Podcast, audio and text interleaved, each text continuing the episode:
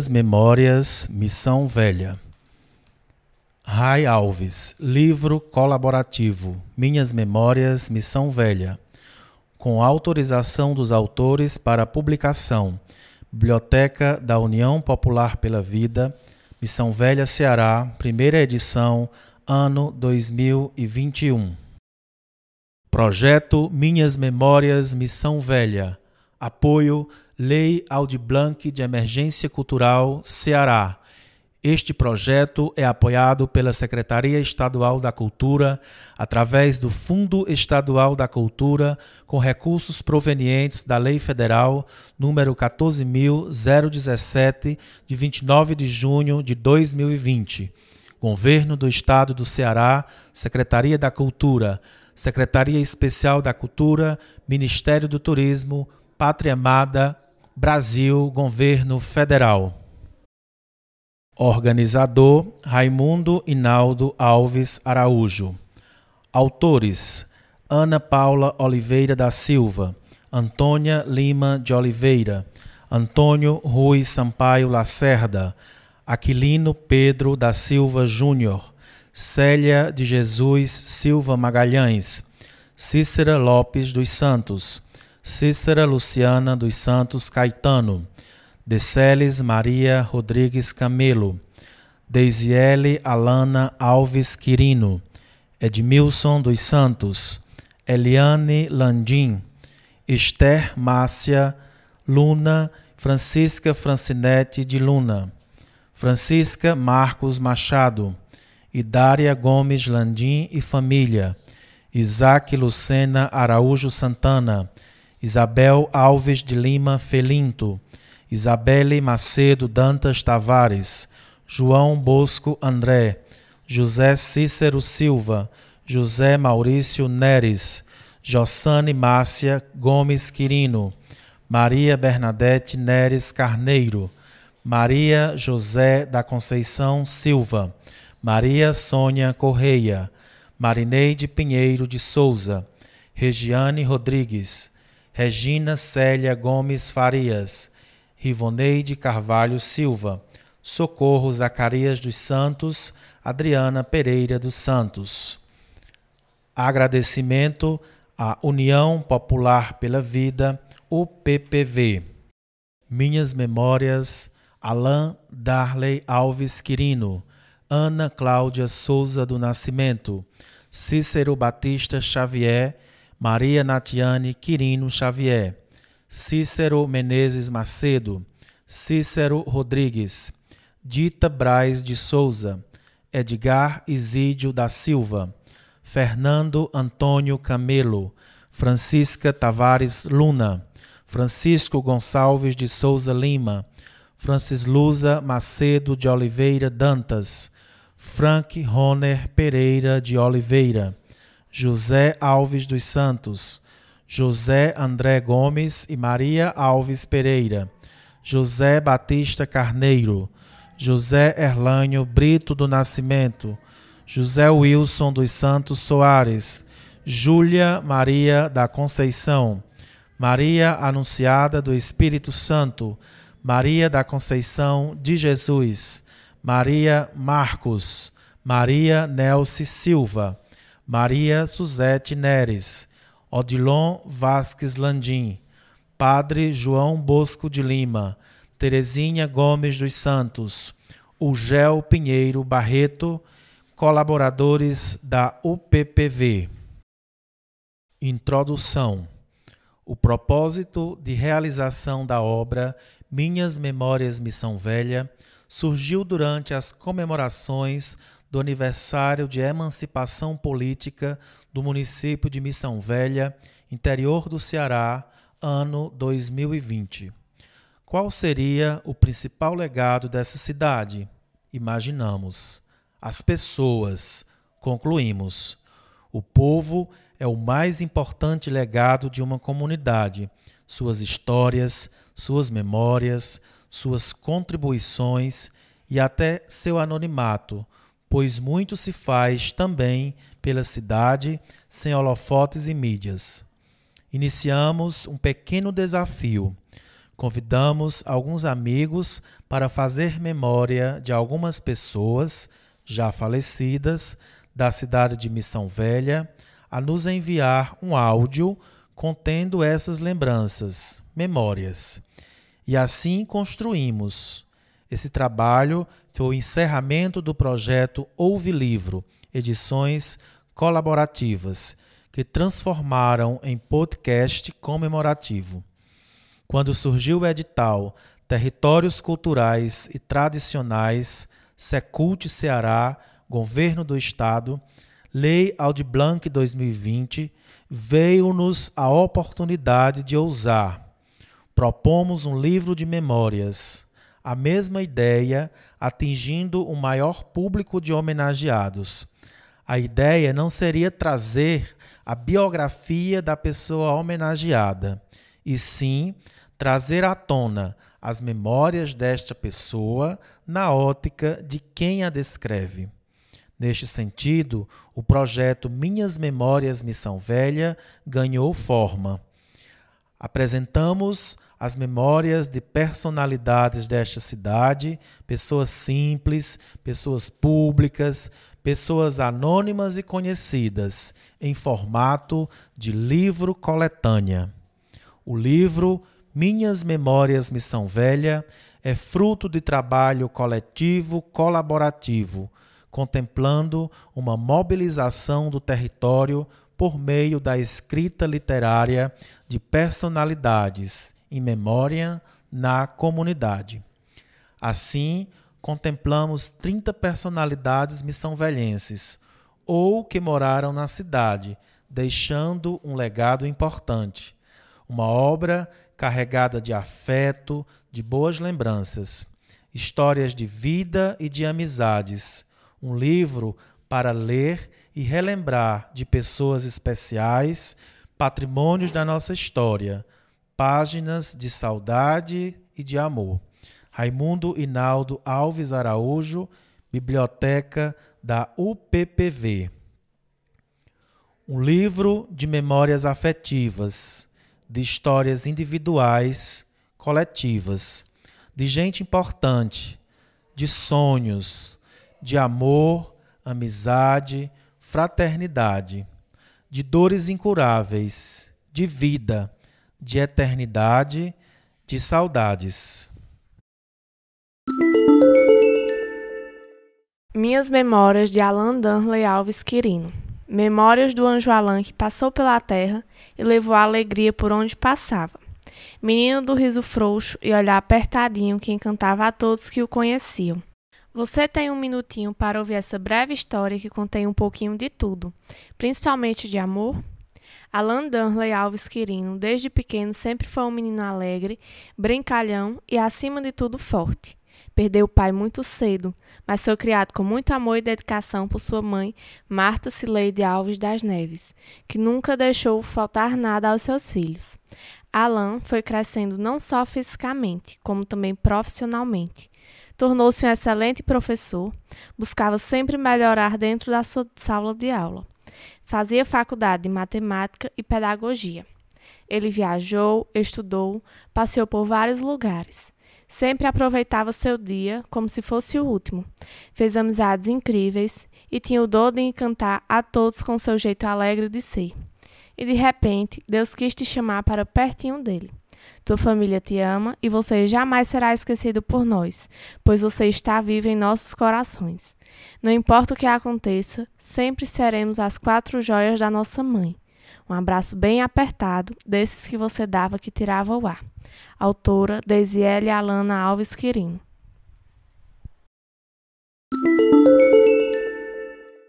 Minhas Memórias de Ana Cláudia Nascimento Souza.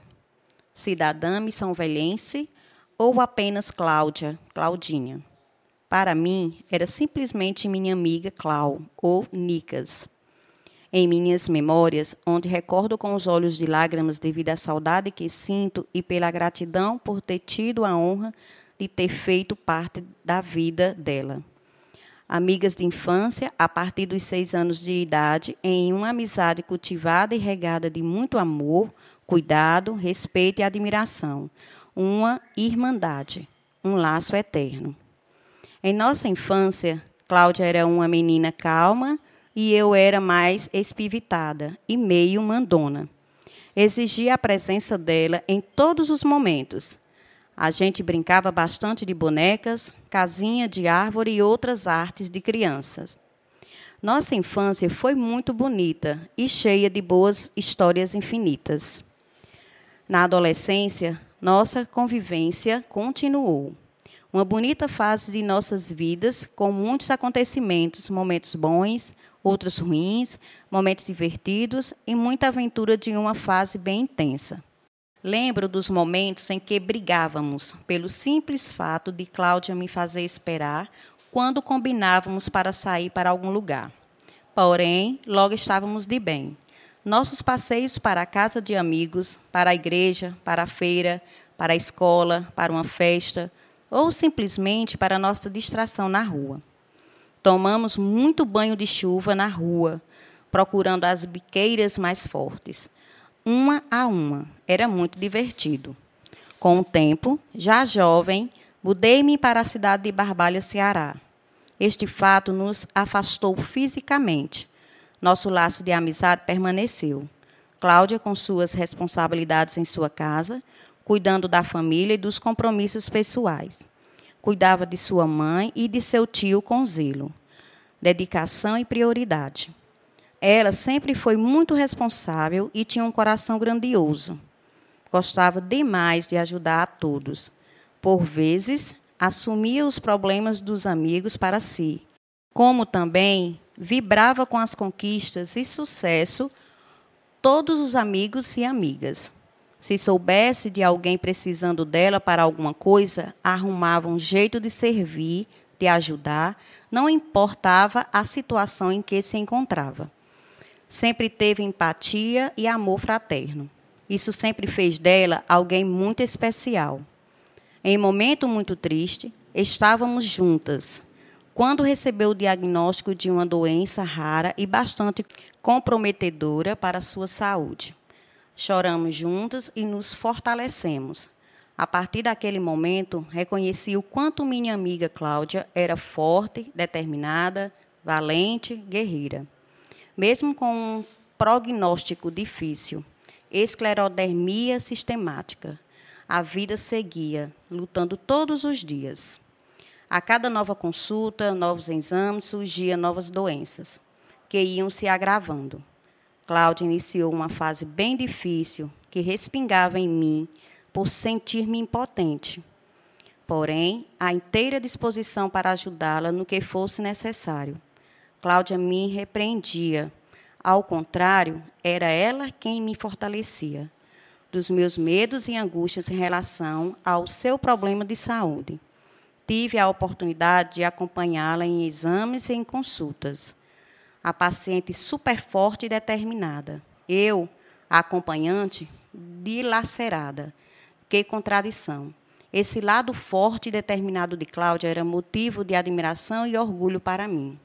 Foram anos de muita luta, mal-estar, cansaço físico e mental e muitas dificuldades. Porém, não se reclamava. Não perdeu sua fé em Deus e Nossa Senhora Aparecida, onde Cláudia a denominava carinhosamente como Maria Cida. Com o tempo, a doença foi trazendo consequências para a sua vida. Impossibilidade de realizar algumas tarefas domésticas, cansaços, queda de cabelos, alterações no corpo. Mesmo assim, não perdeu o brilho e a alegria, quem eram suas marcas registradas. Nunca perdeu seu senso de humor, de brincar, de rir. A sua casa sempre cheia de amigos para ouvi-la, para levar força e esperança. Muitas vezes, as pessoas saíam recarregadas de autoestima que ela conseguia transmitir. Então chegaram os seus últimos dias de vida. Apesar do tempo, mais de 10 anos enfrentando muitos obstáculos, foi tudo tão rápido e dolorido. Cláudia sofreu bastante. No, na última semana de sua vida, eu tive a honra de acompanhá-la. Um sentimento muito ruim de perda e de impotência. Ali passei os piores dias e horas da minha vida. da nossa amizade, ao vê-la sofrer. Quando eu molhava seus lábios com algodão, na tentativa de hidratá-los, ela só me pedia para sair daquele local. Pedia para descansar. Tive que me fazer de forte, era necessário.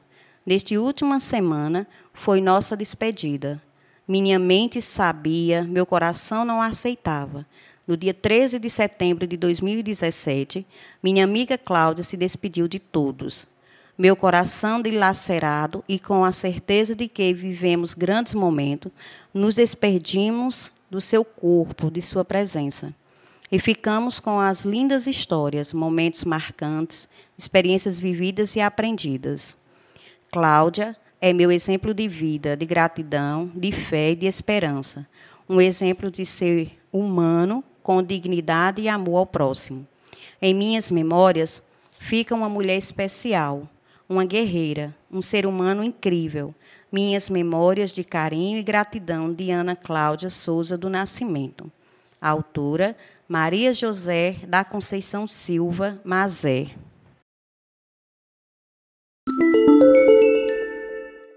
Minhas Memórias, de Cícero Batista Xavier, Cicel, e Maria Natiane Quirino Xavier, Naná. Um companheiro, uma filha, um amigo, uma amiga. É inarrável o sentimento de alegria ao qual sinto neste momento e o fluir de tantas emoções juntas pelo simples fato de poder falar destas duas pessoas maravilhosas, pai e filha, ambos utópicos, idealizadores de inúmeros desejos de igualdade social e, por que não dizer, do grande parceiro, pai e filha ímpar. Cicel nasceu de um parto difícil aos sete meses de gestação em sua casa na zona rural da nossa cidade. Primeiro filho e homem do senhor Xavier e Maria da Penha. Sonho de todo pai de família, porém muito pequeno e muitos acreditavam que não seria possível a sua sobrevivência, dada a tantas dificuldades na época. O fato é que o menino cresceu com uma capacidade imensa de alimentar sonhos incríveis e o desejo de aprender. Isso o fez pedir ao seu pai para repetir a terceira série do ensino fundamental, pois não havia a quarta série na escola em que estudava. E ele queria muito continuar estudando tinha orgulho de falar da sua primeira professora, Neidinha Silva. E isso foi extingando no seu pai a vontade de ver os seus filhos crescendo e aprendendo. Foi a partir deste passo de Cicel que seu pai passou a morar na zona urbana. Os ideais de Cicel só cresceram desde então. Sempre dedicado, trabalhava na roça e estudava com grande afinco. Aos 15 anos de idade, vigiando uma plantação de milho, resolveu exaltar a sua cidade querida e amada com uma música. De caneta e papel na mão, envolto aos galhos de uma árvore, compôs a música Cana-Fita em homenagem à nossa querida Missão Velha. A música é conhecida por todos os missão-velhenses, o que nos deixa orgulhosos. A amizade foi sempre uma característica forte desse homem tão autêntico. Para ele, Ser parceiro e leal fazia parte do caráter do homem, o que não lhes podia faltar. E foi com este pensamento que participou de vários contextos políticos da sociedade, em grêmios estudantis, partidos políticos, até alimentar o desejo de ser vereador da sua terra natal. Mesmo não sendo eleito, nunca desistiu de lutar por uma sociedade mais justa. Participava do Partido dos Trabalhadores, PT, da sua cidade Dava palestras em entidades públicas, escolas. Era um grande artista e defensor do bem comum. Gravou um CD intitulado O Tempo, em parceria com Moreira Paz, um dos seus parceiros de música, com produção do MD Studio e Lude Souza. Após alguns anos, produziu outro CD com o título de Essência, cuja produção musical foi a mesma do anterior. O lançamento deste trabalho contou com a participação de grandes artistas da região do Cariri, ao qual já tinha homenageado o artista Cicel antes, durante e após o evento, com participação de Flávio Leandro em Peleja Nordestina, O trabalho cresceu e ele começou seu trabalho em festas locais e nas cidades vizinhas e lançou o seu CD Cicel na Pisada do Forró, até ser convidado pelos Correios, empresa a qual prestava serviço por meio de concurso público, a participar de um festival de música no Ceará, onde foi classificado em primeiro lugar com destino a Sergipe com a mesma música Essência, ficando assim em segundo lugar. As demonstrações de reconhecimento eram vistas em programas de TV, em que era convidado a apresentar o seu trabalho e nos shows que realizava com a sua banda musical. Porém, sentia falta de ver o seu trabalho reconhecido em sua cidade, como realmente desejava para si e seus companheiros de luta, seus amigos, compositores que sempre participavam do festival de música da nossa cidade. Sempre sonhou em dar o melhor para sua família e era com esse sentimento que ele alimentava sua vida diária entre faculdades, trabalho, correios, música e algumas vezes nas plantações com seu pai na lida da roça.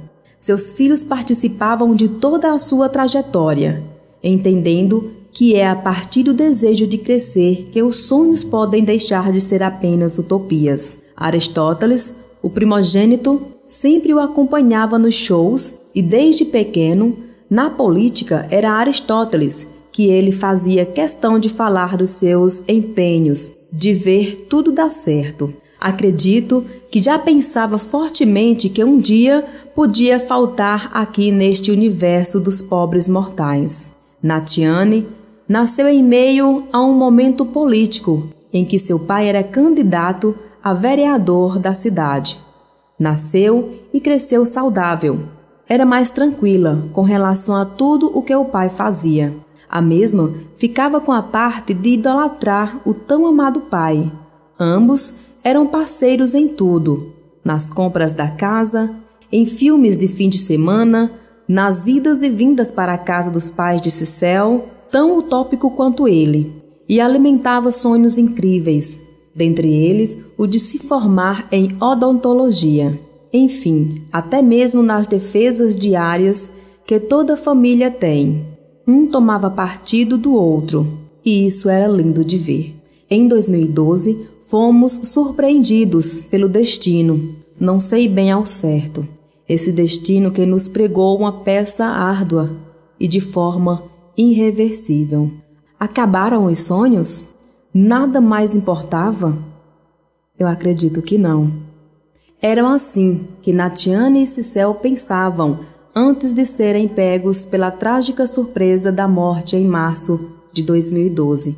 Cicel, no dia 5 de março, em seguida Natiane, sua filha parceira, no dia 12 de março, vitimados pelo mesmo acidente automobilístico em uma manhã chuvosa das águas de março.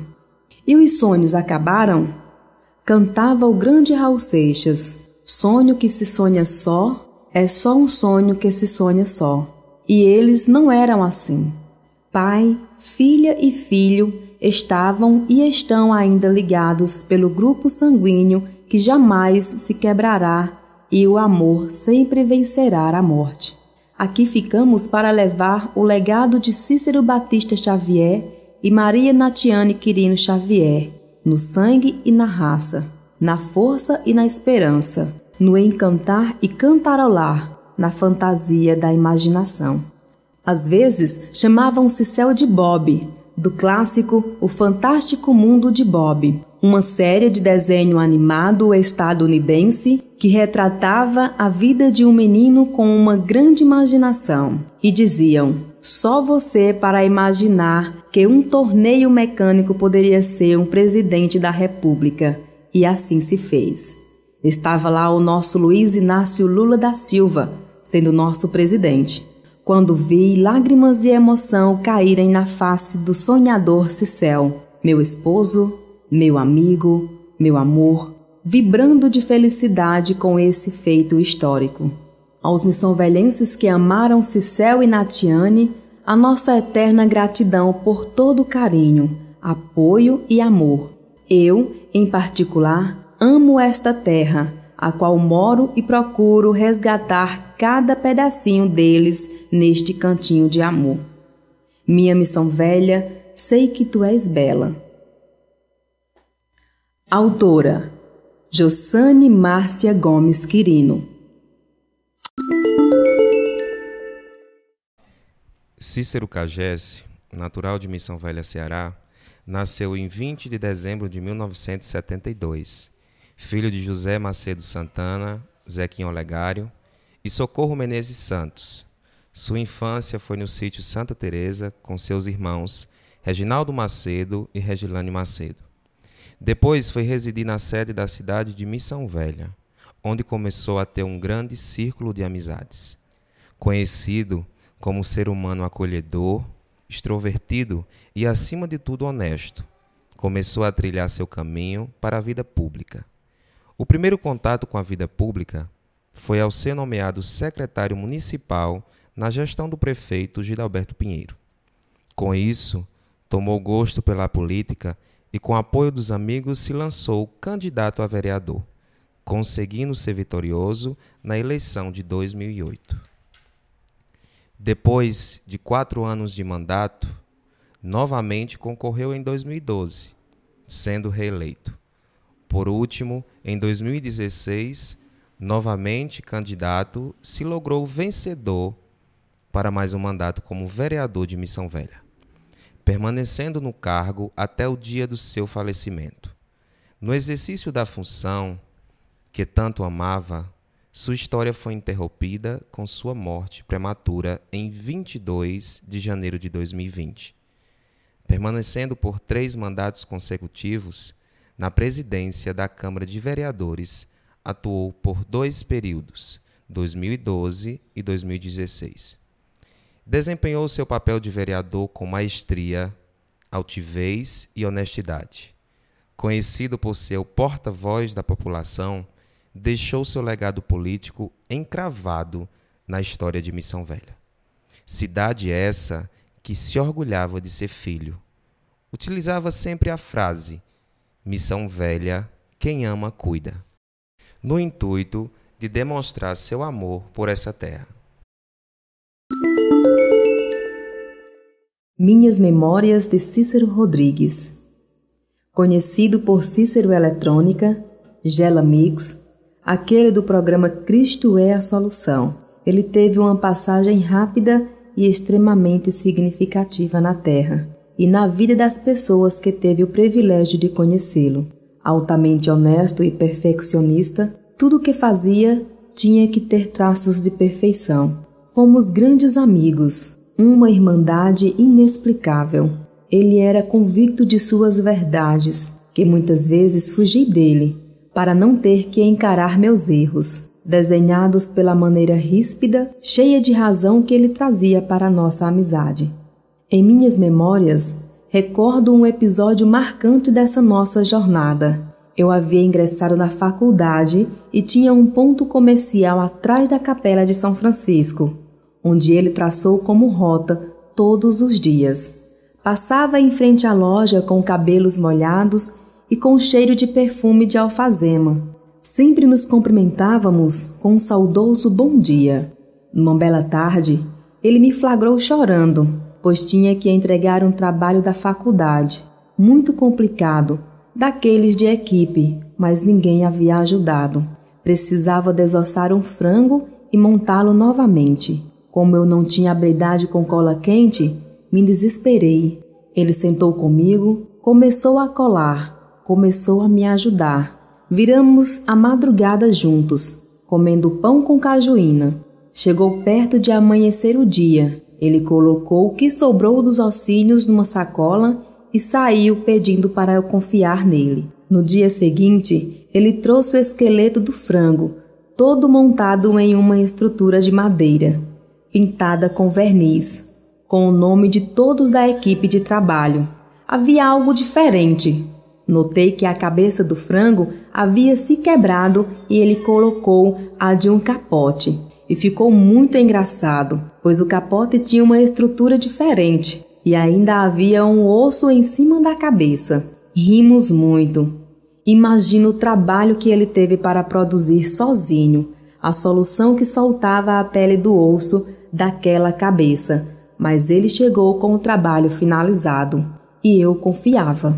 Afinal, a nossa amizade era isso, uma relação de amor e confiança mútua, uma irmandade. Uma amiga que reconhecerá o seu cheiro no céu. Autora Eliane Landim.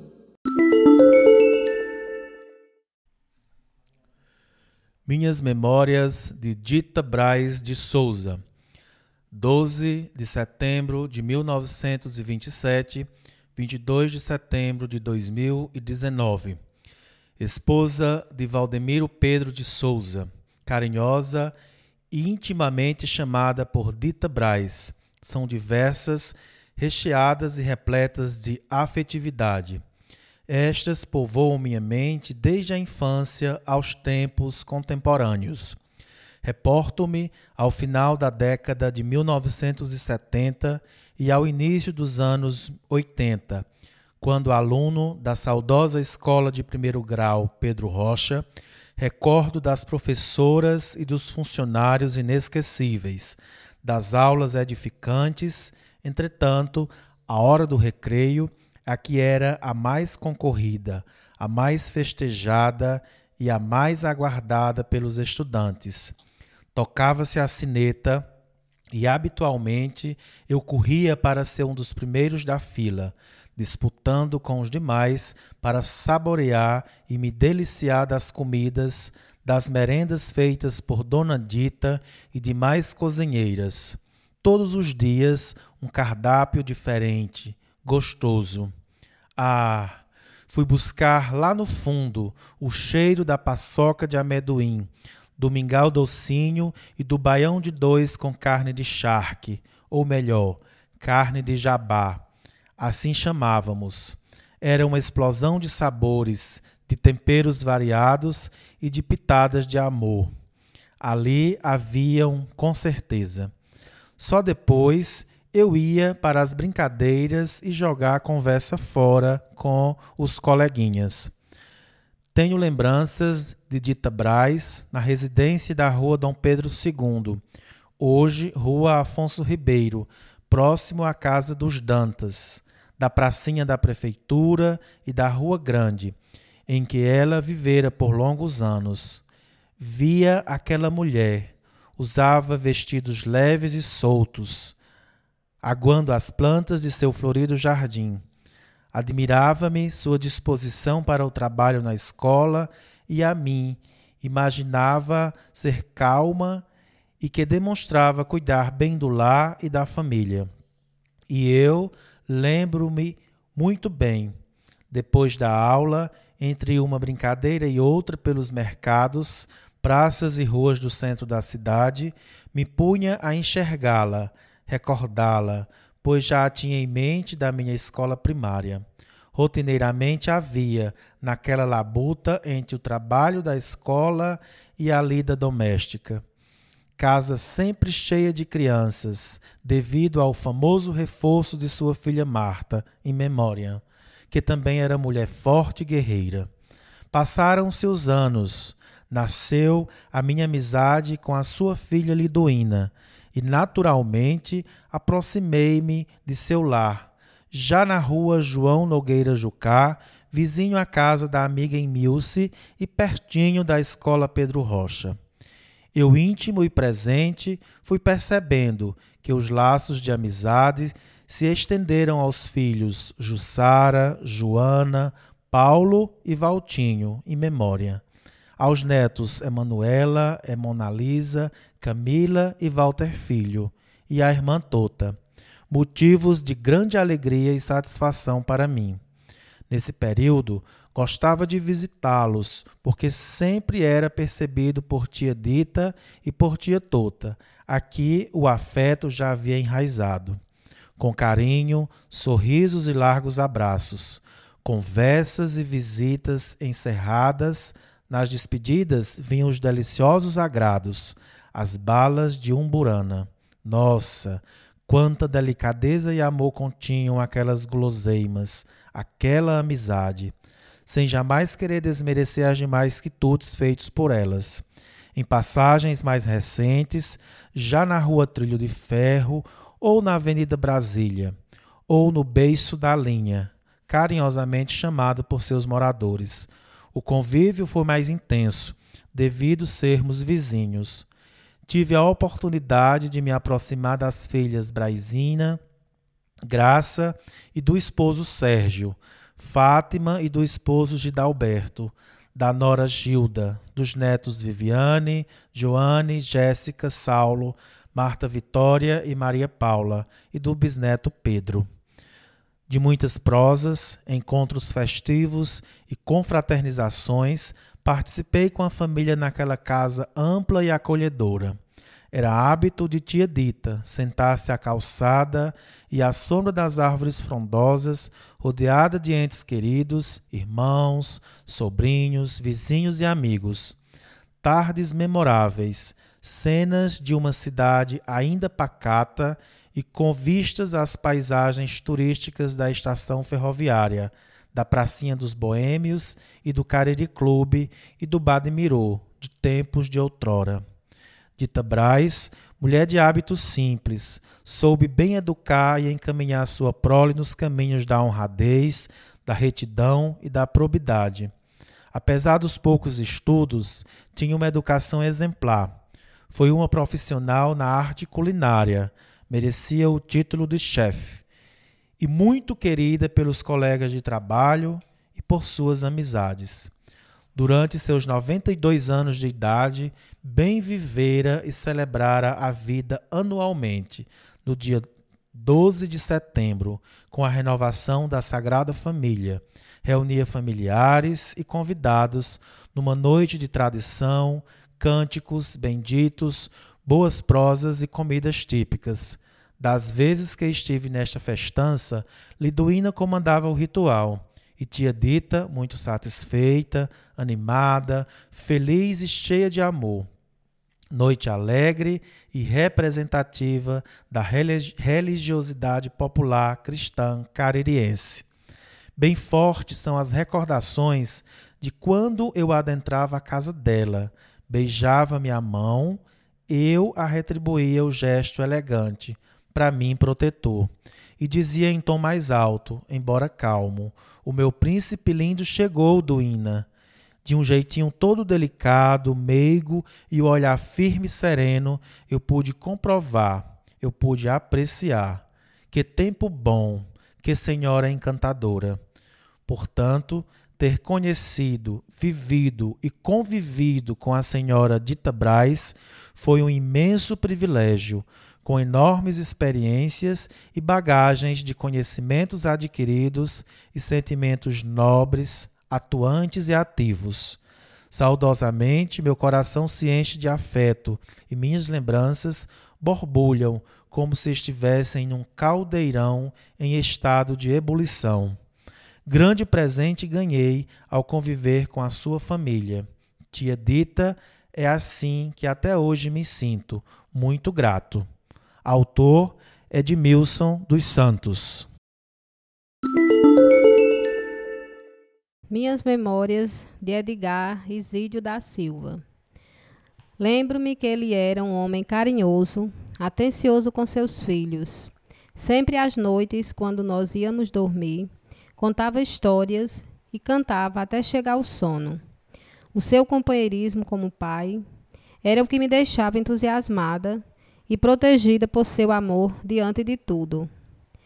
Hoje recordo vagamente do teu sorriso junto daquele olhar. Até hoje penso em como eu poderia voltar a vê-lo e sentir novamente seus abraços. Às vezes chego a sentir seu perfume. A saudade é constante. Me pego imaginando sentir aquele olhar de abrigo, te ver, ouvir as suas risadas. Que saudades! Os acontecimentos da vida nos fizeram estar em lugares diferentes. Eu me casei, você foi embora para outra cidade. Nossa proximidade diminuiu, apenas pela distância, mas as lembranças me acompanham. Ainda vejo o dia da sua visita, após tanto tempo longe. vendo seus netos. Como o Senhor ficou feliz, até chorou. Sim, são muitas recordações. Deixou um legado satisfatório, mas com a sua partida inesperada, que ainda dói muito. Coloco sempre a sua música preferida, do grande Roberto Carlos, Luz Divina. Luz que me ilumina o caminho e que me ajuda a seguir. O sol que brilha à noite a qualquer hora, me fazendo sorrir.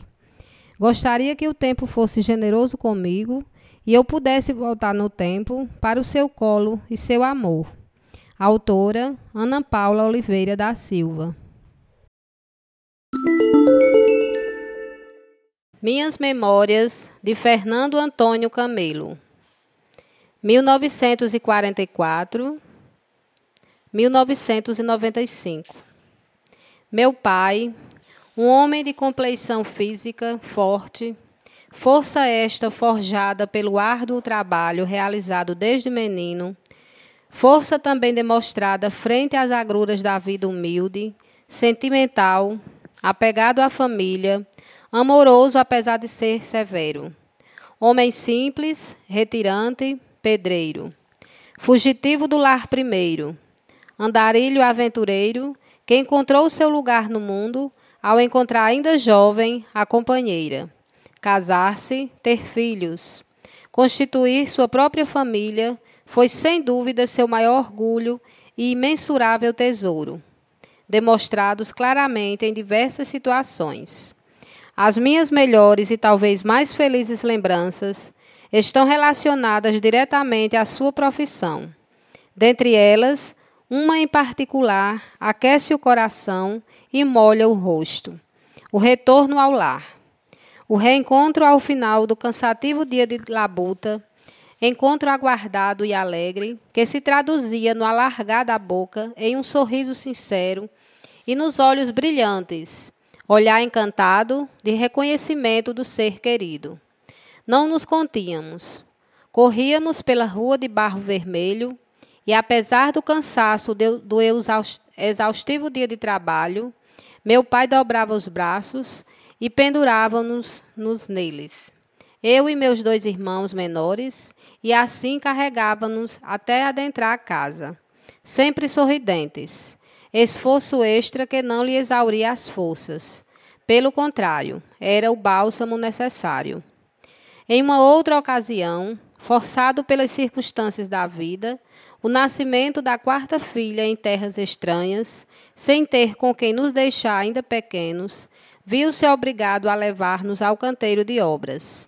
Era a construção de uma casa. Além do já cansativo trabalho, foi obrigado a responder às inúmeras questões dos três pequenos curiosos. Este gesto repetiu-se outras vezes em situações diversas, como na fundação da nossa própria casa. Fizemos questão de acompanhá-lo, e enquanto cavava a fundação, nós sonhávamos. E ao fundar os alicerces de uma casa, ou na lenta construção das paredes, era igualmente a fundação da nossa educação. Construiu-se também o nosso caráter, feito não com tijolos e cimento, mas com o exemplo de trabalho honesto, de retidão, de zelo e carinho. As casas que ergueu, os prédios que ajudou a construir, não foram mais sólidos quanto a maior construção de, todos, de todas, a família que deixou. Autora Deceles Maria Rodrigues Camelo. Minhas Memórias de Francisca Tavares Luna. Honestidade foi seu nome. O sol já raiava quando, de um só salto, levantou-me da rede em busca da minha bar. Cadê meu mingau? Quem vai pentear os meus cabelos? Quem vai me orientar nas leituras? E as orações à noitinha? Irmã, amiga, mãe, foste para nós o puro amor, nosso porto seguro. Tivemos que aceitar aquela partida, na certeza de que irias em busca de dias melhores. O fio que conduz essa lembrança tem a ponta inicial em um dia ensolarado de 23 de fevereiro de 1946, na cidade de Abaiara, Ceará, quando nasce Francisca Tavares de Luna, conhecida como Francisquinha, e carinhosamente como Bar. Órfã de mãe aos 12 anos, dedica-se cuidadosamente a seu pai e suas irmãs, sempre com muita dedicação e responsabilidade. Não mediu esforços nos afazeres do lar. Passou de criança a adulta, serviu sem cansar. Importa enfatizar que em 1973, já com 27 anos e órfão de pai e mãe, saiu de perto de seus sete irmãos. Somos-se do segundo casamento do seu pai, porém acompanhada de duas irmãs para servir a São José. Senhor, sois meu refúgio e cidadela. Salmos 90. Esse verso retrata o apoio que recebeu ao lado do tio e padre Francisco Luna Tavares, Padre Luna o qual lhe acolheu e tornou-se seu porto seguro. Na perenidade da minha memória, faço essa viagem única e atemporal perguntando aos missão velhenses: o que dizer da nossa querida Francisquinha em Missão Velha? Durante décadas, amou essa terra como ninguém. Dizia sempre com um sorriso nos lábios que morava na terrinha dos verdes canaviais de São José. Sua passagem nessa cidade deixou contribuições na educação, como professor da Escola União e da creche municipal. Esse foi um ofício que adorava fazer. Durante alguns anos, Francisquinha auxiliou também como funcionário da merenda escolar municipal. Abro meu arquivo de memória e ainda me recordo de quando ela viveu em Aurora e alfabetizou todos nós irmãos.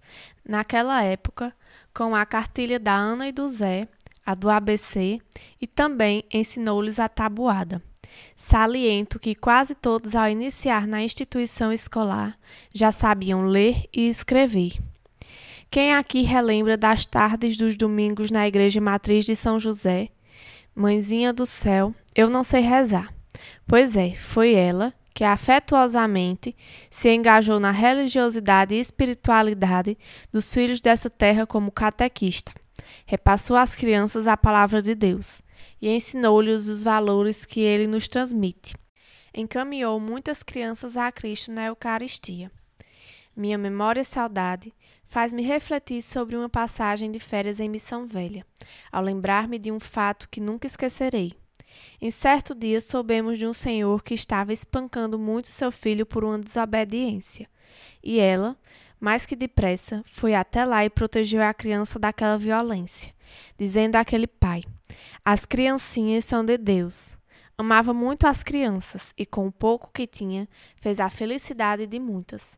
Também recordo de nunca negar água nem comida aos peregrinos, e dizia a todos: Dê comida a quem tem fome, dê bebida a quem tem sede, pois nada lhe faltará. Após a morte do padre Luna, passou por muitos momentos difíceis, encontrando forças nas amizades que fez, nos familiares e na sua fé em São José, a qual era devota fervorosa.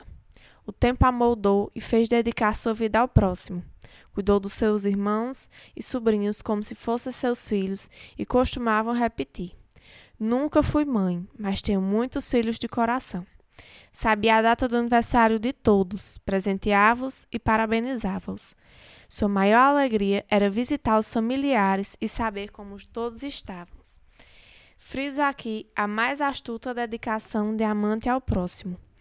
Foi secretária da paróquia de São José durante 42 anos, de 1973 a 2015.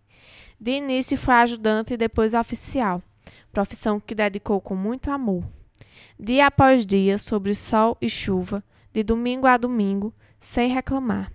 Recordo-me dela subindo as escadarias da matriz com um balde na mão para lavar o altar de São José. Quantos missão-valhenses marcaram missa, casamento, batizado, crisma com Francisquinha? Quantos livros da paróquia têm sua caligrafia registrada, com todo cuidado para não errar? Muitos. Orgulho-me em afirmar que foi muito querida e respeitada por todos os padres que passaram por essa paróquia. Aqui cito sua principal virtude: mansidão, caridade, honestidade, amor ao próximo, temente a Deus. Foi fã de Roberto Carlos, amava jardins e cultivava flores. Finalmente, não poderei deixar de citar a imensa felicidade que senti ao chegar ao mês de março pois dizia que seu coração transbordava de alegria em ajudar na festa de São José. Complemento essa reminiscência em Coríntios 13, quando diz que o amor é paciente, é bondoso, não inveja, não se orgulha, não maltrata, não procura seus interesses, não se irrita, não guarda rancor. O amor não se alegra com a injustiça, mas se alegra com a verdade. Tudo sofre, tudo crê, tudo espera e tudo suporta. Essa passagem bíblica foi muito presente em Francisquinha. Complemento com a palavra de Padre Ivo, na homilha da Missa de Corpo Presente, em 2 de dezembro de 2017. Honestidade foi seu nome. Sua partida para o paraíso deixou um vazio que jamais será preenchido. Finalizo com esse refrão da cantora Ana Vilela, Trembala. Segura teu filho no colo, sorri e abrace os teus pais enquanto estão aqui. Que a vida é trembala, parceiro, e a gente é só passageiro prestes a partir. Autoras: Esther Márcia de Luna, Francisca Francinete de Luna. Uma das coisas em que mais me recordo da minha infância em Missão Velha é o fato de perceber o quanto as pessoas reagiam com gratidão ou felicidade sempre que se referiam ao meu avô. Por onde eu andava, me perguntavam se eu era neto do seu Orlando. Era assim que as pessoas o chamavam. Seu Orlando. Embora seu nome fosse Francisco Gonçalves de Souza Lima, sua passagem na política como vereador no município o consagrou com o nome que ele gostava de ser chamado.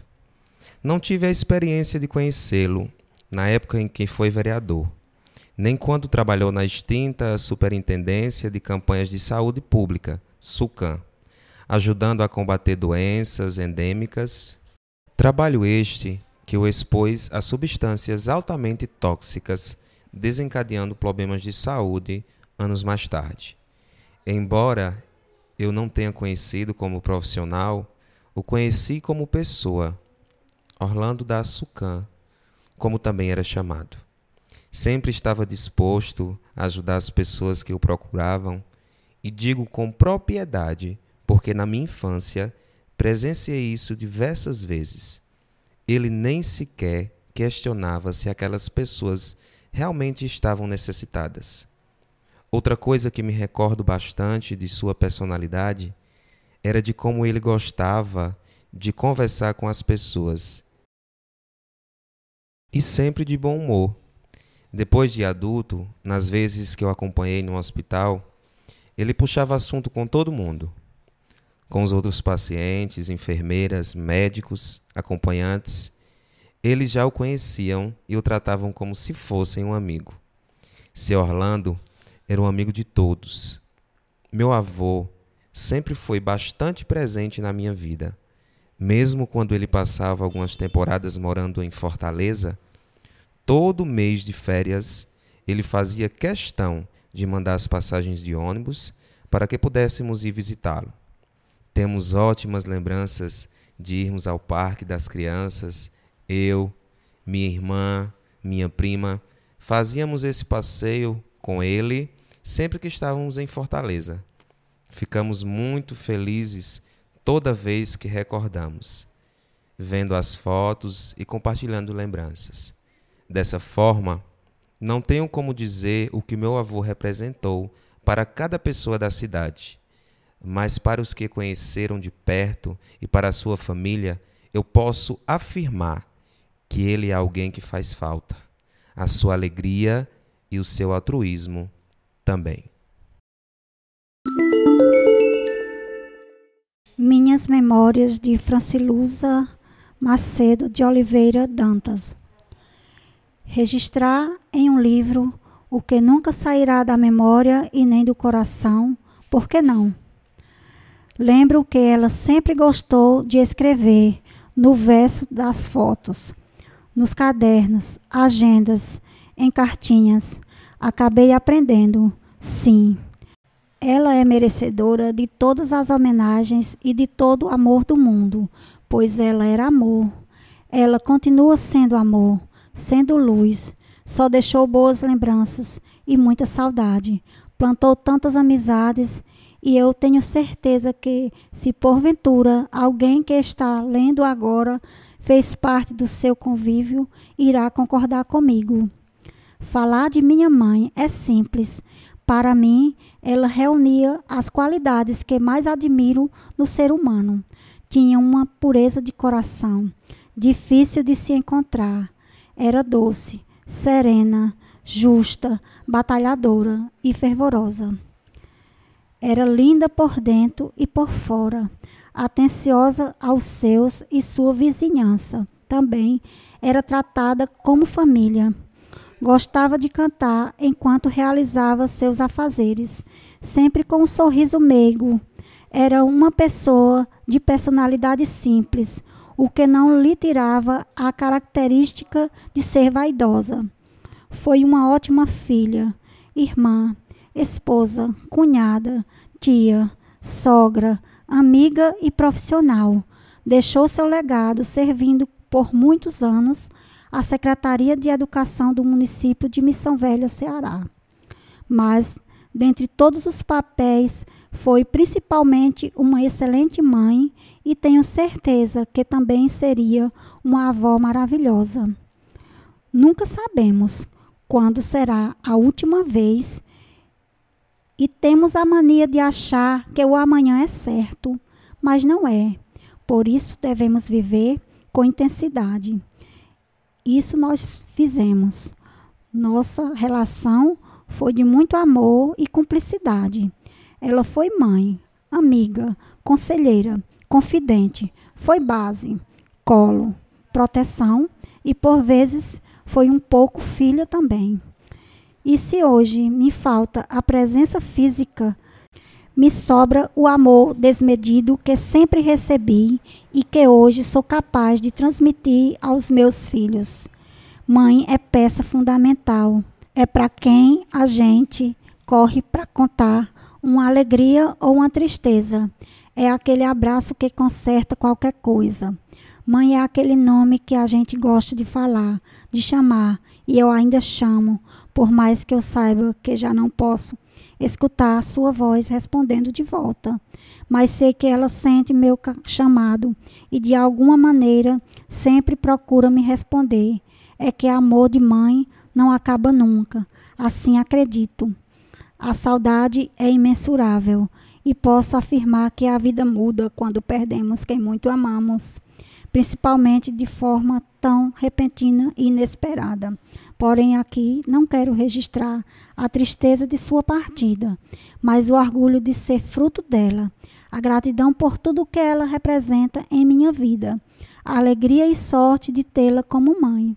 Ela é minha saudade de todos os dias, faz parte das minhas melhores lembranças e o amor que sinto faz com que permaneça presente em cada passo que dou na vida. Hoje acredito que está ao lado de Deus no lugar mais lindo do céu, por todo o bem que praticou, por todo o amor que cativou, onde passou. Outro dia vi uma frase que dizia: Tem gente que mora perto, tem gente que mora longe e tem gente que mora dentro da gente. É assim que sinto. Ela mora em mim, naquele lugar do coração que sempre será só dela, o lugar de mãe. Sempre vou guardar aquele sorrisinho discreto, voz suave e olhos tão lindos, cores de mel, que brilhavam sempre que me via feliz. Assim, enquanto eu existir, ela será lembrada, pois o que vive dentro da gente não morre nunca. Autora Isabelle Macedo Dantas Tavares. Minhas Memórias de Frank Roner Pereira de Oliveira nascido em 29 de outubro de 1976 e faleceu em 8 de agosto de 2007. São de tempos de muita diversão, companheirismo, de vivências esportivas, de movimentos culturais e de boemia. Momentos bastante intensos, cheios de narrativas, algumas muito hilárias, engraçadas, outras de ousadia, amor ao esporte e à cultura. Segundo filho do casal Damásio Dantas de Oliveira, nascido em 12 de dezembro de 1945 e falecido em 10 de novembro de 1981, e Francisca Pereira de Oliveira, Dona Lucier, casado com Maria do Socorro Xavier Dantas, Coca. Da união matrimonial nasceu o filho Frank Roner Pereira de Oliveira Júnior, tendo como irmãos Francisco Rômulo Pereira de Oliveira e Cíntia Rosibele Pereira de Oliveira. No final da década de 80 e de 90, quadra de esportes do Cariri Clube, palco de grandes torneios de futsal e de partidas de voleibol. Eu, um garoto tímido, estava lá rotineiramente em meio à torcida, arquibancadas lotadas, vendo um carinha novo, muito alto, magrela, se destacando entre os veteranos como o professor Roberto Dantas, Bebé, Wilson de Filemon, Marcos de Fernando Lima, Pitocha de Dedé Frandeiro, Cícero Coco d'Água, Aníbal Borges, Bimbinha, dentre outros. Ele era Roner, e eu na expectativa de um dia juntar-me a eles e também participar daquelas partidas. Graças ao time de vôlei da ONG União Popular pela Vida, no início dos anos 90, Conaldo Zanata, Cícero Sansão, Marcondes de Louro, Wellington, in memoriam, Mauro Neres, Cícero Secundo, tive a chance de aproximar-me da galera do vôlei, pois nos reuníamos para rachar na quadra do CSU. Naquela ocasião, o esporte já era praticado por nós de forma mista, sem distinção de gênero. Assim, fortaleceu a amizade com Daniele Cruz, Ana Paula André, Boca, Maria do Socorro, Coca, Samara Brasileiro, Lúcia Amorim, bem como com Roner e o irmão Rômulo e seus primos Cícero Tampinha e Júnior, Cícero Cagesse, em memória, e Reginaldo Macedo, Cícero Homer, por o sangue, João Esdras, Francisco, Gildásio, Elânio, turma maravilhosa.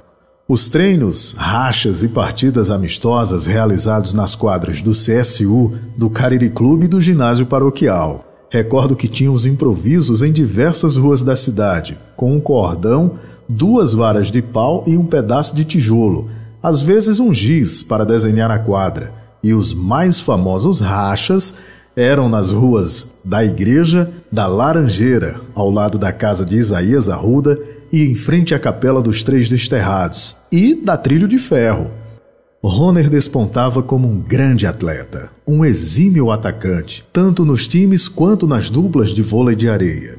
Também a veia artística e do humor lhes eram fortes, Lembro-me que exerceu muito bem na inesquecível companhia teatral Asa Branca o papel da protagonista Agnes na peça Agnes de Todos, direção do nosso amigo Taumaturgo de Souza, e estava no elenco das peças A Vida de Genésio e Meninos de Rua, a mesma direção.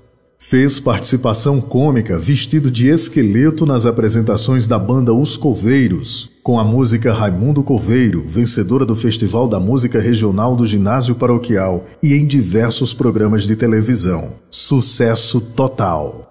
Na coordenação de Michele Fechini e Catiane Virna, neta de seu Duca Flor, foi organizado um Halloween na Escola de Ensino Fundamental Dr. Estênio Dantas. Roner foi um dos destaques pois lançou-se como morto dentro de um caixão que fazia parte da cenografia da festa. Teve até sessão de filme de terror em uma das salas. Todos os convidados estavam bem a caráter. Não faltaram Blood Mary, doces nem travessuras. Entretanto, o melhor ficou para o dia seguinte. À noite, como se fosse cena de uma história fantástica, fomos devolver o caixão que havíamos pedido emprestado da antiga funerária de seu Jacó Magalhães, em memória. Rony entrou no caixão, alguns seguraram as alças, a porta ficou entreaberta e os demais entoaram cânticos fúnebres de despedidas e gritos. E, em cortejo, saímos da escola pela Avenida Coronel José Dantas. Seguimos até a residência dos Magalhães causando um fuzuê grande, um ribuliço no centro da cidade, pois as pessoas saíam às portas para se informar quem era o defunto. Foi realmente engraçado para nós e aterrorizador para os espectadores, eu creio. Rony frequentou os bailes à fantasia que a galera organizava por aqui. Festas memoráveis. Formavam-se plateias de curiosos para observar quem eram os convidados, fantasias e adereços. E por falar em festa, recordo o primeiro Forró Velhense, promovido pelo terceiro ano da Escola de Ensino Médio Monsenhor Antônio Feitosa. Turma de Ana Paula, Daniele, Mônica, Elaine, Eliette de Gildásio, com seu Paulo Sanfoneiro e banda no Cariri Clube. Encerrado, foi uma galerinha conversar, beber e dar uns amassos na estação do trem e meu amigo Magão estava lá, no bem bom, até quase o romper da aurora. Festa esticada, coisa de boêmio. Muitos atributos Roner possuía e um deles era amar o pagode e o samba. Tocava muito bem pandeiro. Sempre que dava, estava a se reunir com a rapaziada para tocar, cantar e tomar umas em celebração à vida. E a vida ele viveu plenamente. Foi breve, porém deixou-nos o legado do amor, da amizade, da alegria contagiante, da simplicidade, da espiritualidade e do companheirismo. Ele foi um dos organizadores do torneio de vôlei de areia do ginásio paroquial, competição grandiosa no cenário esportivo regional. Atletas de várias cidades e estados dele participaram, período que movimentava e juntava a juventude em prol do esporte de cunho independente. Quem não lembra do cachorro louco? Alisson de Chico André animando a torcida, embalado ao som de Pato Benton. Como atleta, Rony foi um campeão neste e noutros torneios realizados Cariri afora. Fez dupla com Cícero Homer, puro sangue, com Francielber Monteiro, Selbin, em memória, e Tota. Soube muito bem representar o município de Missão Velha. Por sermos da organização, fomos convidados pela direção do Clube Recreativo Grangeiro em Crato, com hospedagem gratuita num chalé, para assistirmos o torneio de lá. Dias incríveis ao lado de Coca, Daniele, Cíntia Rosibelli, Cícero Tampinha, Boca, Roner e Selbin representaram muito bem a galera do vôlei e o nosso querido município. Portanto, creio que Roner, na trajetória da busca pela libertação e amor eterno, está em disputas novas. De olhos fechados, é fácil visualizar uma dessas partidas inesquecíveis. Magão sacando cada uma das novas lições, recepcionando cada um ou uma que chega à nova morada bloqueando as ações espúrias, atacando com afetividade aos necessitados, defendendo os injustiçados e vibrando a cada conquista.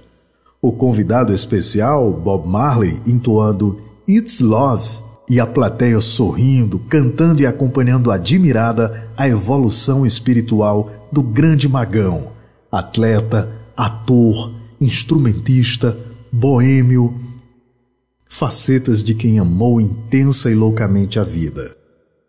Segue em paz, meu estimado e querido amigo. Saudades. Autor Edmilson dos Santos. Minhas Memórias de José Alves dos Santos. Lito.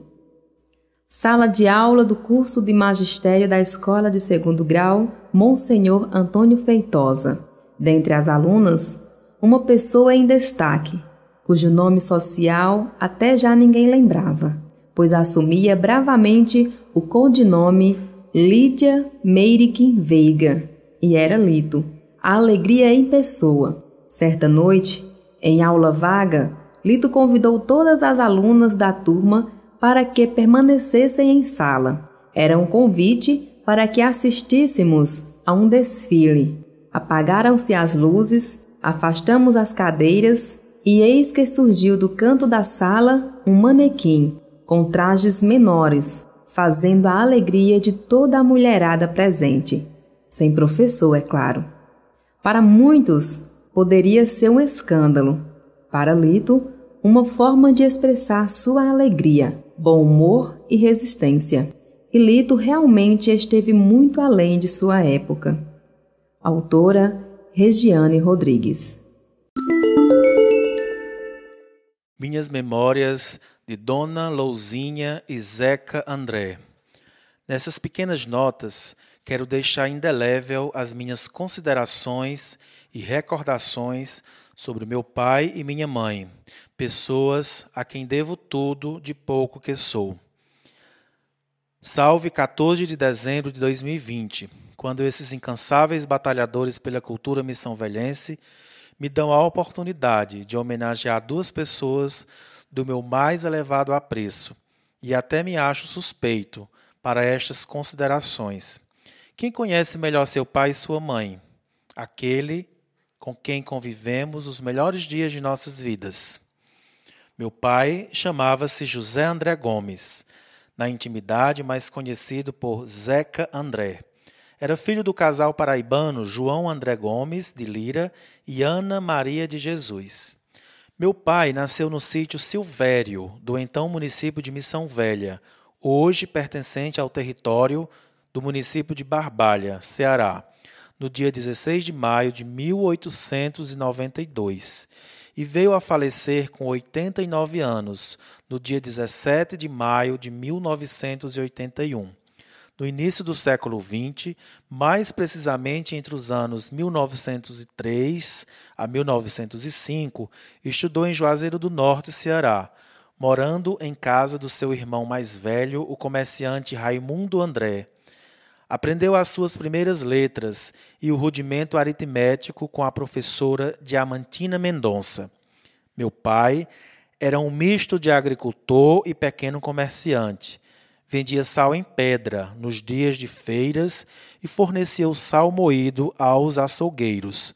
Naquela época, era difícil o sal moído e ele mantinha em sua casa de 15 a 20 piladeiras de sal, mocinhas da sua vizinhança, para a preparação do sal moído, pilado em pilhões de madeira. Na década de 1950, recusou a nomeação para fiscal geral do município, indicação do seu cunhado, vereador da época, Zé Zungueta, sendo prefeito o seu amigo Vicente Fechini.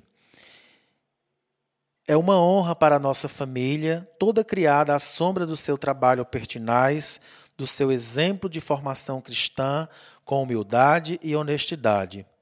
Meu pai era muito conhecido pela sua atividade de vendedor de sal. Vendia-o retirando com casco de cágado de um caixão grande, feito em pau d'arco ou pau pereira, resistente à acidez do produto da sua venda. O sal, por resistir mais tempo, sempre muito meticuloso na medida da venda do sal, pois dizia que quando chegasse lá em cima, são Miguel não tinha a lhe reclamar, pois o media com cuidado. A venda era em litros e ainda dava um agrado, que ele chamava de temperatura de sal. Salgou muitas panelas por este cariri afora, pois naquele tempo ele comercializava para os municípios vizinhos, como Aurora, Porteiras, São Pedro, hoje a Baiara. Era muito conselheiro, leitor assíduo da Bíblia. Quando ninguém possuía o livro dos livros, meu pai já era detentor desse manual sagrado e, e que nas Semanas Santas reunia muita gente em sua casa na rua Dom Bosco para ouvir aquelas passagens bíblicas e suas explicações. Possuía muitos livros de ensinamentos católicos, como A Vida dos Santos, Jesus é Vivo no Padre, a vida de Santa Francisca Egipsíaca, o Santo Evangelho Ilustrado, o Lunário Perpétuo e tantos outros. Desse último livro, tirava muitos conselhos, que eram chamados conselhos agrícolas, como os que recordo.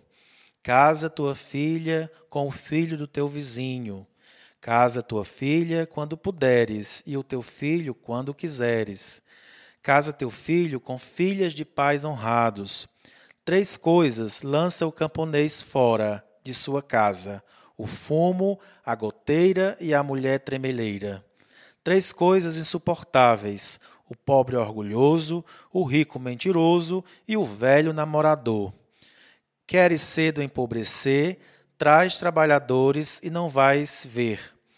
Mais vale a vista do dono do que dez dias do trabalho do abegão. É melhor dormir com fome do que acordar com dívidas. O prometido é devido. Falar pouco e bem, ter-te-ão por alguém. Muito realista com a vida e a morte. Sua mãe, estando muito doente, fez-lhe um pedido: que queria se enterrar num caixão e não de rede. Ele se comprometeu de que ela seria enterrada num caixão com todo um cerimonial que se fizesse mister. Ela insistiu e ele mandou preparar o caixão e levou para sua casa e mostrou a mesma, que ainda passou mais de 90 dias para morrer. Outro episódio exótico e curioso da vida de meu pai é que no dia que a sua primeira esposa faleceu, era um dia de feira e ele estava na sua costumeira e habitual venda de sal. Foram avisá-lo e ele continuou na sua rotina. Tomando conhecimento da morte, o seu compadre e amigo João de Barros foi até o mesmo e lhe repreendeu de que a sua esposa tinha morrido, e ele continuava na feira. Indagou-lhe se era por falta de dinheiro para fazer o enterro, pois tinha o dinheiro ali para lhe emprestar. Ele respondeu que não, que se fosse para casa não daria a vida dela de volta e que o dinheiro do enterro estava pronto, mas que os filhos ficaram. E estava ali para ganhar dinheiro, para os que estavam vivos. E só foi para casa no final da tarde, após a feira. Minha mãe chamava-se Maria Alves Pereira, mais conhecida por Louzinha nascida no sítio Barracas, distrito do Carmo, no município de São José do Belmonte, Pernambuco, no dia 27 de novembro de 1922, da tradicional família Pereira de Pernambuco, parenta próxima do barão Andrelino Pedreira da Silva e dos cangaceiros Luiz Padre e Senhor Pereira. Zeca André e Louzinha casaram-se no dia 6 de janeiro de 1949.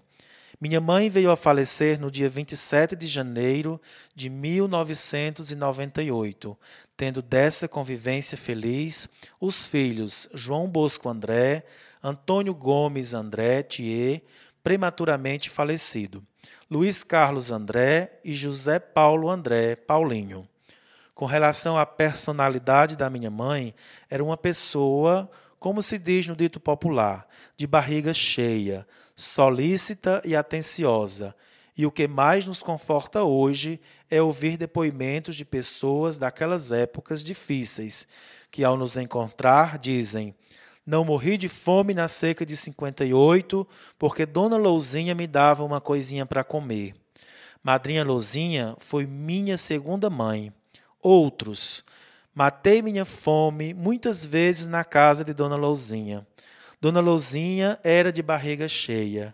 Quantas vezes Madrinha Louzinha não matou a minha fome? Depoimentos esses de pessoas nossas conhecidas. Uma outra qualidade de minha mãe. Sempre se preocupou com a nossa educação, para que nós aprendêssemos alguma coisa para que no futuro fôssemos pessoas de bem. Autor João Bosco André.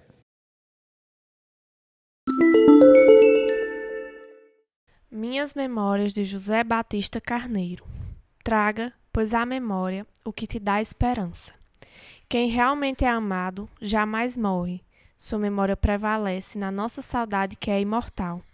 E é assim que eu trago nessas breves linhas a extensa vida de um cidadão, ser muito querido por todos que tiveram a oportunidade de conhecê-lo ou até mesmo conviver com ele.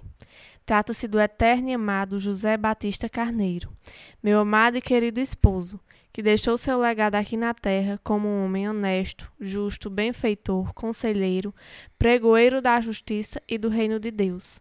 Homem cheio de experiência e conquistas, trazia no peito um amor incondicional por sua pátria, a ponto de fazê-lo lutar por ela em meio à Segunda Guerra Mundial. Carregava no coração amor altruísta, pois sentia arder no peito compaixão pelas almas carentes, fazendo que dedicasse boa parte da sua vida à obra missionária do Reino de Deus. Tratou quantos o procurou em busca de uma ajuda, seja material ou espiritual, atendendo a todos com carinho. As palavras não são suficientes para relatar todos os feitos que este homem na terra praticou. Fez o bem sem olhar a quem. A sua trajetória deixou marcas que nos faz recordar com carinho. A sua voz louvando a Deus com entusiasmo ainda ecoa em nossos corações. Dele podemos dizer que combateu o bom combate, acabou a carreira e guardou a fé. Fé esta que o inspirava a orar pelos enfermos e vê-los curados em nome de Jesus. Posso lembrar quando sentava e muitos o cercavam para escutar, falar da sua infância no meio dos peões da fazenda do seu pai.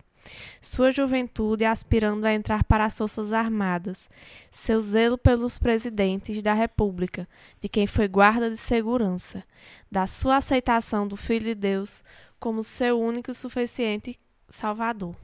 Do seu compromisso com a obra de Deus frente à direção da Igreja Evangélica Assembleia de Deus Bela Vista, como pastor durante 20 anos, como pregoeiro da verdade, conduzindo almas ao reino de Deus. Atendeu a muitas famílias carentes, realizando a parte social da igreja, por ser um homem caridoso. Quando foi chamado às mansões celestiais para morar com o Papai do Céu, deixou imensa saudade que perdura até hoje. Ficou em nossa memória o sorriso das suas conquistas e a certeza do dever cumprido. Pois a memória do justo é abençoada. Provérbios 10, 7. Nascido em 21 de 11 de 1921. Autora Maria Bernadette Neres Carneiro. Minhas Memórias de José Erlânio Brito do Nascimento. Meu inesquecível amigo preto era seu nome de guerra assim como ele gostava de ser chamado. Ele soube estar ao meu lado em vários momentos. Construímos uma grande e sólida amizade. Está eternizada na mente, no coração e na vida. Compartilhamos uma adolescência de camaradismo, de parcerias. Vivemos aventuras memoráveis. Juntos participamos de oficinas de teatro. Nos tempos em que frequentávamos a antiga Febense, um espaço aberto para as crianças e jovens convidados a participar de atividades sociais e culturais. No futebol, éramos do mesmo time. Seu jeito alegre, brincalhão, cheio de piadas e alegria era contagiante no meio em que vivíamos. Ele tinha um brilho especial, um humor nato. Em minhas memórias, lembrar de Preto é recordar com um sorriso no rosto das atuações nos casamentos matutos da quadrilha Arraiado Judesc da UPPV.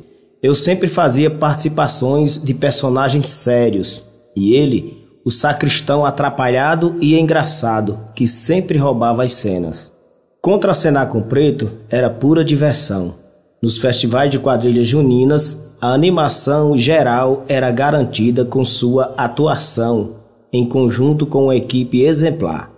Fomos pioneiros na alegria.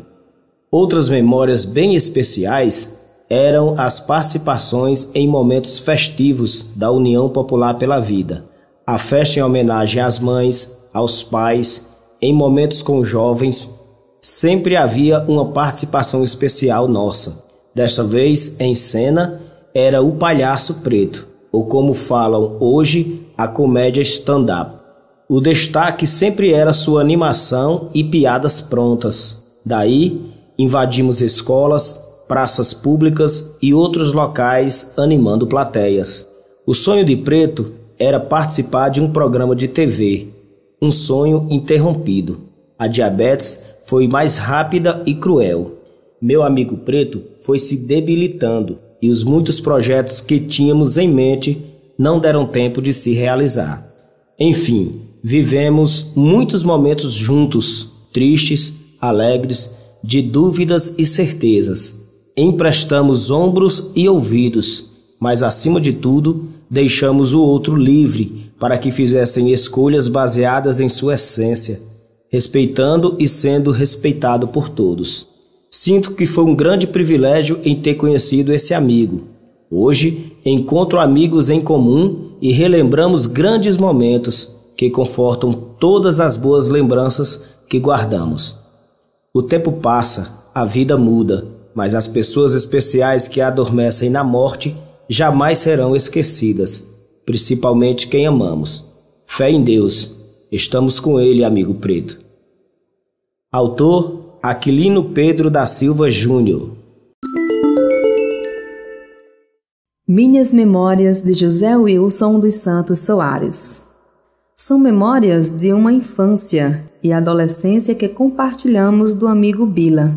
Era assim que o chamávamos. Filho de Dona Terezinha, ainda menino, ficou órfão de mãe, ficando na companhia de seus avós maternos, Senhor Zé e Dona Maria, e de Lúcia, Lúcia, sua irmã, como assim a chamava. Convivemos como bons vizinhos por muitos anos. Tínhamos uma turma de amigos da rua Raimundo Figueiredo Rocha. Era uma felicidade. Bila sempre esteve presente em nossa casa, minha mãe, sua madrinha. Tínhamos grande consideração pela família. Estivemos presentes quando sua mãe faleceu e alguns anos após o seu avô, seu Zé. Bila era um menino de coração enorme, sempre alegre e em paz com a vida. Era como um irmão que não tive. Ele nos defendia e sempre que algum menino de outro lugar falava bobagens, daí ele dizia para respeitar as meninas que estavam ali. Era muito respeitador. Tive esse privilégio de conviver com ele. Uma pessoa especial. Eu me lembro como se fosse hoje das brincadeiras nas calçadas. A turma da rua. A alegria era garantida. E quando íamos às vaquejadas e algumas festas, era uma animação total. Na idade adulta, alguns amigos o chamavam de Senhor Wilson, mas sempre vou lembrar dele como nosso amigo Bila. Feito homem, trabalhou, cresceu e foi aquela pessoa que já sabíamos, respeitoso e honesto, amigo querido de todos, na vida simples de trabalhador. O tempo passou e a vida nos apresentou a outros caminhos. Cada um foi para seu lado, uns casando, viajando ou indo embora. Seguimos nossas vidas, mas lembranças fortes ficam para sempre. Vidas simples, sem luxos e o principal, muito feliz. Eternizo minhas lembranças nesse simples texto que é muito mais que um papel, é uma fotografia de vida. O destino nos separou da presença física de Bila no ano de 2009 de forma dolorosa e inesperada. Ficamos com a saudade, amigos, familiares, todos. Sei que cada pessoa que teve o privilégio de conhecer o Bila ou o Sr. Wilson pôde conhecer um grande homem, de coração puro, e certamente guarda com carinho em cada lembrança o zelo pela sua amizade. Essas são as minhas memórias, e certamente cada amigo terá excelentes memórias de vida e amizade com o eterno Bila. Assim como o grande Timaya eternizou na canção, deixou minhas em minhas memórias. Não sei por que você se foi, quantas saudades eu senti, e de tristeza vou viver, e aquele adeus nem pude dar. Autora Antônia Lima de Oliveira, Wilma. Minhas Memórias de Júlia Maria da Conceição, casada com Antônio Taveira dos Santos, meus saudosos e estimados avô e avó paternos. Eles chamados por vários de seus netos e netas por madrinha e padrinho, devido à sua primeira neta Selma, minha amada irmã, que fora dada como afilhada de batismo ao casal. Falar a respeito de minha avó Júlia, de madrinha, é fazer um mergulho maravilhoso e profundo na minha vida, desde a infância ao período recente em que ela chegou a óbito, em que se encaminhou para a vida eterna. Neste intento, me vêm à tona várias lembranças, doces, notórias, afáveis e inesquecíveis. Vejo-me pequenino, garoto magricelo, sempre a circular e correr por entre as ruas Padre Félix, onde nasci e vivi toda a infância.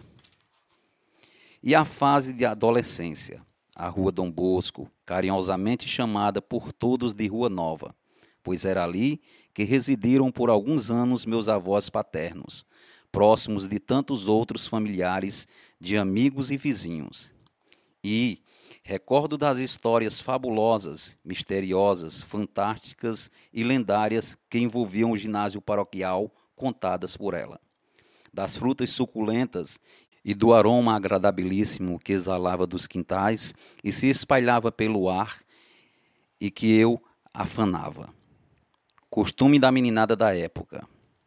Chegava-me ainda à memória explicitamente as brincadeiras de toca, bandeira, sete pecados, peão, peteca, bilas e de se esconder, de jogar bola, dos guisados feitos pelas meninas e os carrinhos feitos de latas, ou como falávamos de Flandes, na companhia de irmãos, dos primos e dos amiguinhos. Fora de certo um período de grande aprendizado, e minha avó Júlia estava lá, partícipe, atuante desse estágio vivenciado por mim.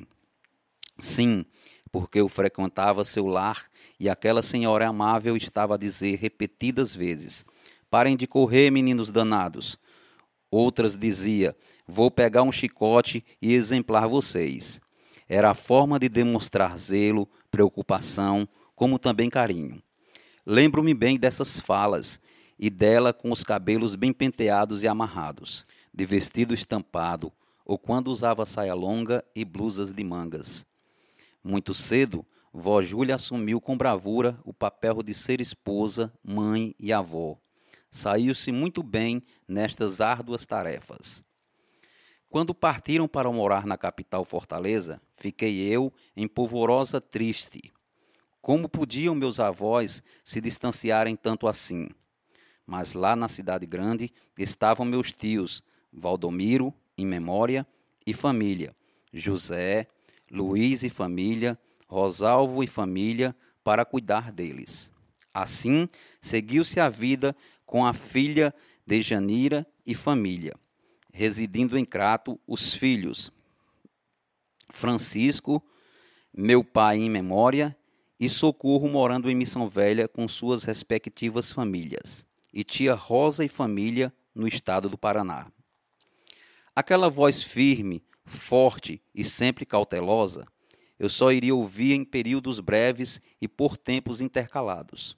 Suas vindas à região eram sempre uma festa para nós, que tínhamos a chance de acompanhá-la nas visitas aos familiares todos. Quantas alegrias vividas! Ainda hoje, quando passo pelo sítio Logradouro, Sinto a saudade de subir os degraus de uma casa específica, que morava um dos nossos parentes. A casa continua tal qual naquela época. Um dos momentos mais marcantes da minha vida, aos 11 anos, junto ao meu pai Chico, minha primeira viagem de trem, fomos visitar meus avós. Não conseguia pregar os olhos, pois estes estavam à espreita, curiosos, observando toda a paisagem. Eu muito ansioso por revê-los, abraçá-los, beijá-los, ouvir suas histórias, usufruir de seus carinhos, conselhos e o melhor, ter a atenção exclusiva. Ah, sem deixar de desfrutar de sua culinária, pois era um pecado capital. Tive a chance de conhecer a praia, os verdes mares bravios, cantados pelos poetas. Nesses dias, minha avó Júlia levou-me ao centro de Fortaleza. Que coisa magnífica ver todo aquele progresso e o vai e vem das pessoas apressadas. Nunca esqueço de nós dois, numa lanchonete, sentado, conversando, não recordo o que, comendo pastel de carne moída acompanhado de garapa de cana de açúcar. Que delícia, que maravilhoso. O tempo foi passando. Cresci, passei a me ocupar com o trabalho e os estudos. Como recompensa, nas férias, sempre que dava, estava eu fazendo uma visita à casa de minha avó Júlia. E pude, numa viagem a trabalho para Fortaleza, dar uma esticadinha e fui vê-la, abraçá-la, beijá-la e conversamos. Como foi bom, como foi bom minha avó. Tive a oportunidade de, junto à prima Ariane, tio Vicente e tia de Janira, sobrinha e irmãos da minha mãe Raimunda, em memória, visitar a senhora. Tarde prazerosa e cheias de lindas e marcantes lembranças. Como vi aquela mulher já centenária, ainda lúcida, forte e sorriso largo, dando boas gargalhadas. Encho-me de alegria e bate forte o peito repleto de saudades. Quis o destino que fosse assim, nossa despedida, nosso último encontro. Hoje sei que seu nome lhe coube muito bem. Caiu-lhe como uma luva, porque Júlia, nome latino, significa cheia de energia, e isto lhe sobrava. Era uma verdadeira líder, a grande matriarca, um misto de independência e dinamismo, paciente e zelosa, guerreira e afetiva. Possuía uma paixão invejável pela vida. Este era o segredo para sua longevidade: viver e viver abundantemente com sabedoria. Foi o que a senhora fez, minha amada e querida avó. Seus 101 anos foram e são um legado de uma vida de amor, espiritualidade, doação e muita sapiência. Logo, a mim, só resta agradecer por ter feito parte de minha história de vida. Eternas Saudades. Autor Edmilson dos Santos. Minhas Memórias de Maria Anunciada do Espírito Santo. Maria Mendes, minha avó paterna. De início, resolvi ouvir minha tia Socorro Zacarias, para ser mais fiel à história da nossa matriarca. Ela me relatou que ouviu da minha avó Maria Mendes, o que vos narro. Maria Mendes, quando criança, era muito esperta e dedicada à família. Sua mãe ficou viúva muito cedo. Morava na Serra dos Pequis. Para cuidar dos filhos, tinha que descer a serra todos os dias para vender os pequis que apanhava. Ela e os irmãos ficavam em casa. Como era a primogênita e por conta disso tinha que ajudar sua mãe em tudo. Cuidava da casa, dos irmãos e ainda tinha que ir para a roça. Ela cresceu, virou adolescente, uma moça muito atraente com seus longos cabelos pretos. Encontrou uma moça que ensinava a carteira do ABC. Daí, ela sempre saía escondida de sua mãe para tentar estudar. Porém, sua mãe não queria que ela aprendesse a ler e escrever, sempre falava que ela só queria aprender a escrever para mandar cartas para os rapazes. Estudar, nem pensar. Porém, vez por outra, quando descia para a cidade com sua mãe, avistava um jovem pelo caminho e ficava se entreolhando. Havia um carinho recíproco. Quando chegavam próximos à casa do finado Odílio, colocava seu balaio de pequi no chão e ambos se olhavam carinhosamente. Ele sempre a cavalo, de roupas alinhadas, para ela um verdadeiro príncipe. Passaram-se o tempo, esse jovem perguntou se ela queria casar com ele. Logo, fez o pedido para sua mãe. Tudo acertado entre as famílias, resolveram celebrar o matrimônio. Conforme tradição da época, oito dias após o casamento, foram morar na mesma casa. Nisto, viveram 25 anos, até a morte do meu avô Joaquim Zacarias dos Santos. Tiveram 11 filhos, criou somente seis filhos. Cinco dos seus filhos acabaram falecendo. Criou seus filhos lavando roupa e com a ajuda de sua irmã Santina. Os filhos já grandes começaram a ajudar. Alguns dos filhos estudaram por conta própria, sempre tendo bastante dificuldade. Com seus filhos já adultos, ela conseguiu seu aposento. Passou a criar também os netos com muito sacrifício, com a ajuda da memorável tia Santina. Em minhas memórias, lembro-me da casinha de taipa coberta de palha.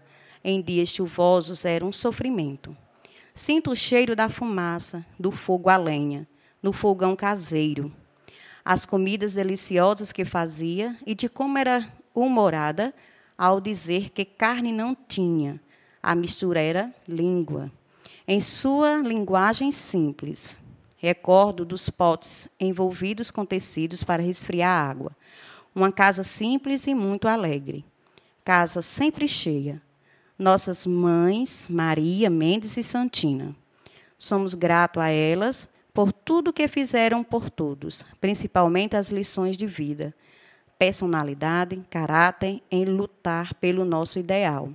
Sempre falava que o estudo era tudo na vida.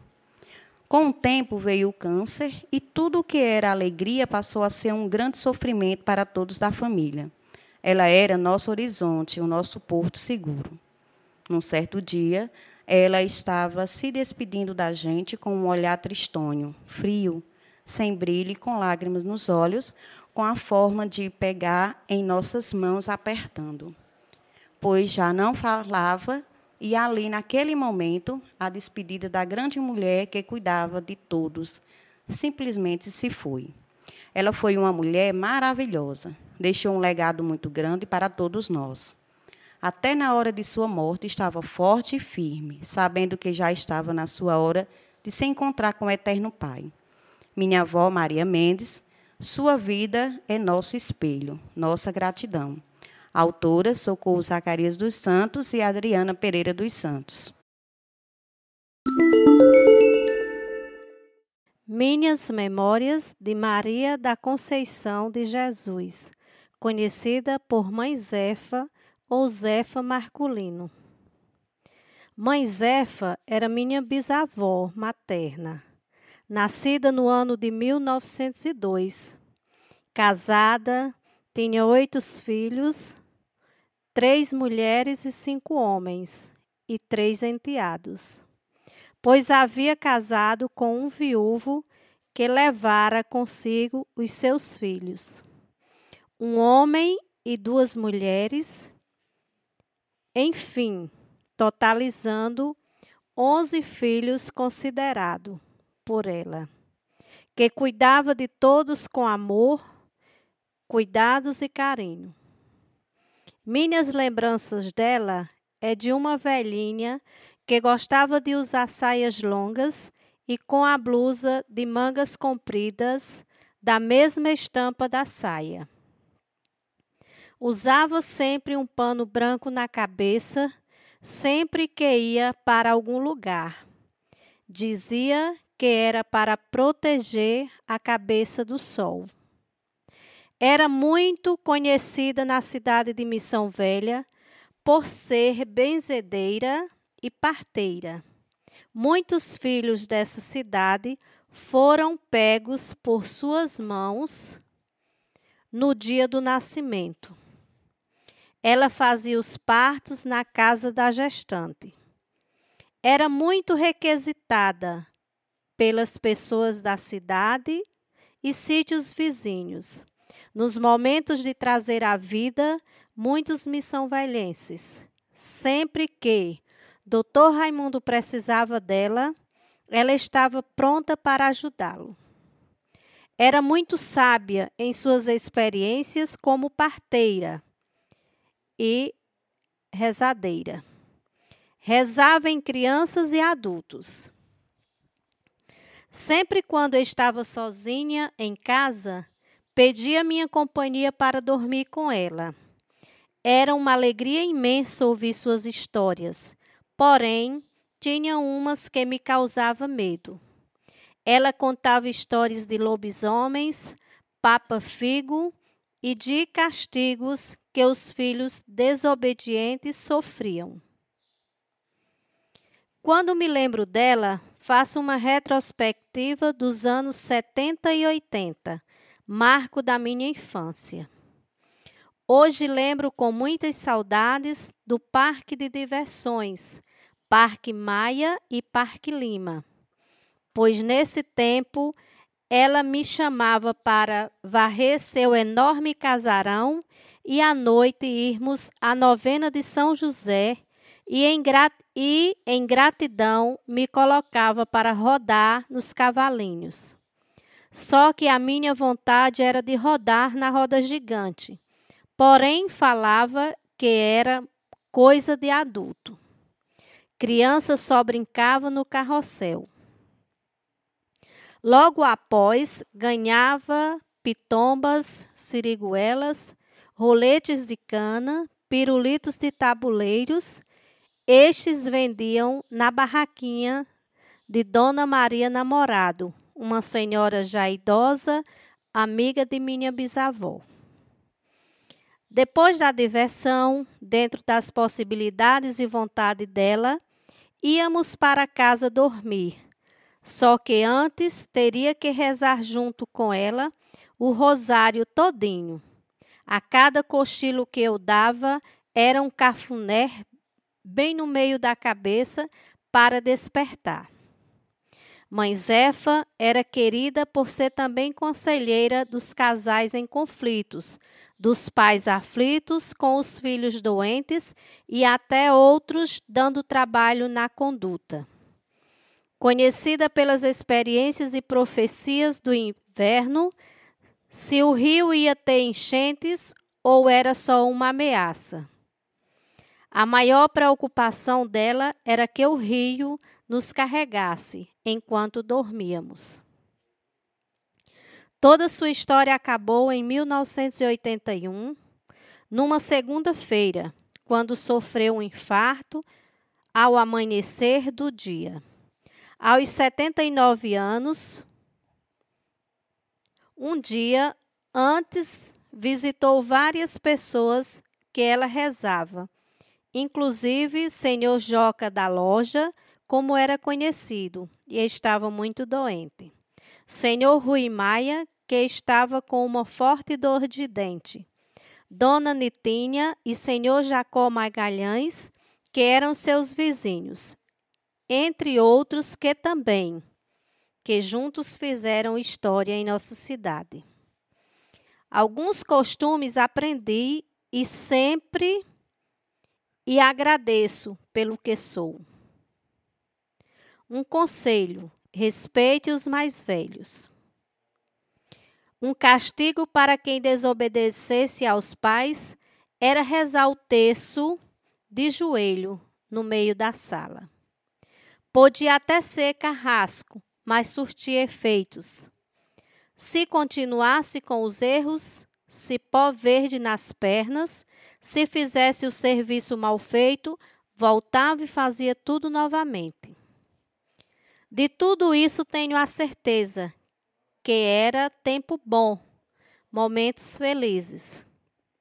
Bom seria se o tempo voltasse para eu sentir o cheiro de suas roupas, quando eu sentia ao sentar pertinho dela, comer da sua comida feita a lenha e o melhor era roer as cascas de banana que ela comia. Olhar para o seu gato Nino que mordia qualquer um que se aproximasse da comida, enquanto ela tomava banho. Enfim, só me resta saudades daquele tempo que não volta mais. Autora Maria Sônia Correia. Minhas Memórias de Socorro Avelino. Quero aqui registrar as boas lembranças que tenho da educação que vivenciei no passado e de uma professora que ficou na lembrança, que me marcou com momentos e experiências prazerosas. Aprendi muito com a grande mestra Socorro Avelino. Sinto-me privilegiada em ter sido aluna e anos depois sermos colegas de trabalho. Recordo-me do amor que ela nutria pelo ginásio paroquial e de como seus olhos brilhavam ao falar da história, da arquitetura, do zelo pelo patrimônio, que serviu de celeiro educacional e ainda hoje mantém em sua estrutura os mesmos objetivos, passado e presente a serviço da educação. No início dos meus estudos, diante das dificuldades, um tempo bem diferente de hoje, onde não se podia muito interagir na sala de aula, a gente ia driblando e a aprendizagem ia fluindo aos poucos. O professor era sempre o centro, aquela pessoa que nos passava segurança e ao mesmo tempo medo. Mas na construção do saber, a gente aprendia a lidar com a disciplina de língua portuguesa, onde Dona Socorro nos ensinava com amor a interpretar, a construir o nosso conhecimento e organizá-lo pois foi através de sacrifício, da luta árdua nas suas aulas que eu aprendi a interpretar. Recordo da música Balada número 7 de Moacir Franco. Lembro muito. Ela cantava a música e interpretava com a gente de forma primordial. Cada aula tinha, além do conteúdo, uma lição de vida que nos inspirava. Não só o conteúdo, mas uma mensagem de amor, fé e humanismo.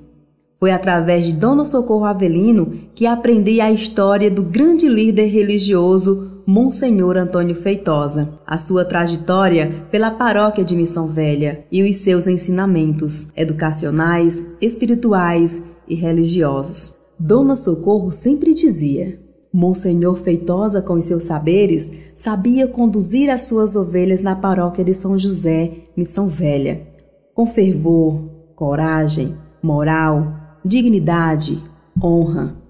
Ele dava feiras, pagava mensalidades dos alunos, batizava e fazia casamentos gratuitos, realizava movimentos na paróquia com empreendimento próprios. Ele dizia que com a sua simplicidade aprendia com o leigo, em tudo com respeito com o próximo.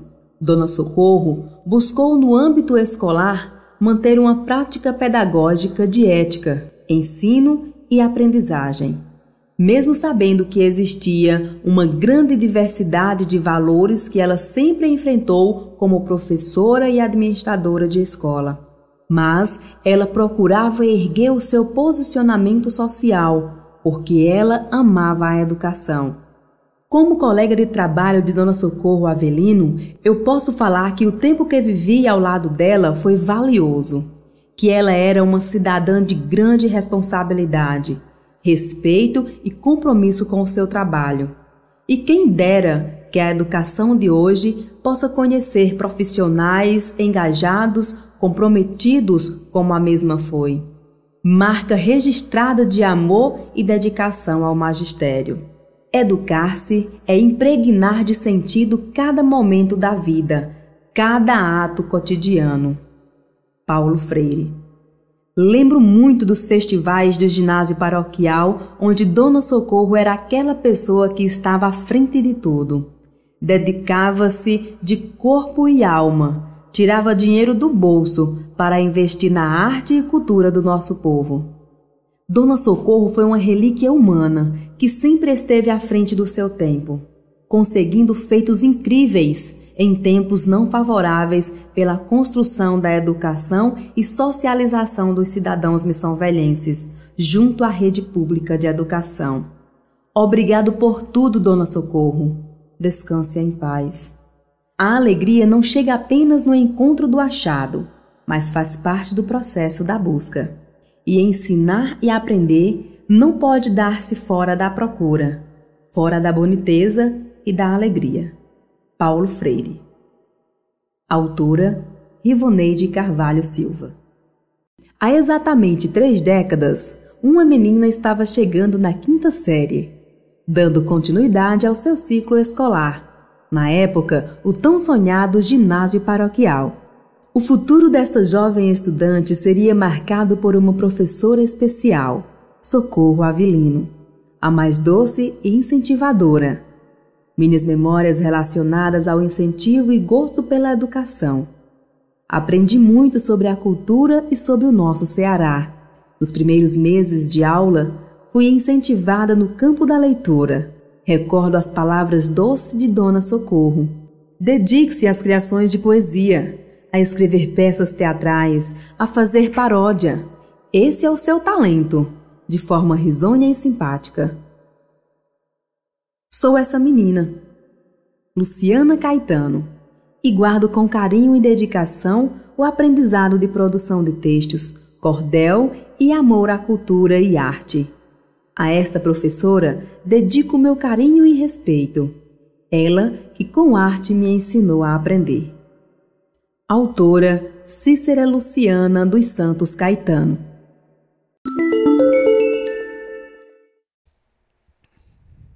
Minhas Memórias de Maria Marcos. Minha mãe. Como tantas outras mulheres, casou-se jovem, teve seis filhos e sempre batalhou ao lado do meu pai, Antônio, para nos proporcionar uma vida digna. Lembro-me das muitas vezes que meu pai batalhou como cuidador das fazendas alheias e nós tínhamos que acompanhá-lo. Ela, por sua vez, sofria assédios morais por parte dos patrões e suportava só para garantir o pão de cada dia, para nos oferecer algo melhor na vida. Sempre nos aconselhava dizendo: estudem para ter uma vida melhor. Recordo-me de quando saímos do sítio Arraial e viemos morar na cidade. Foi algo muito angustiante.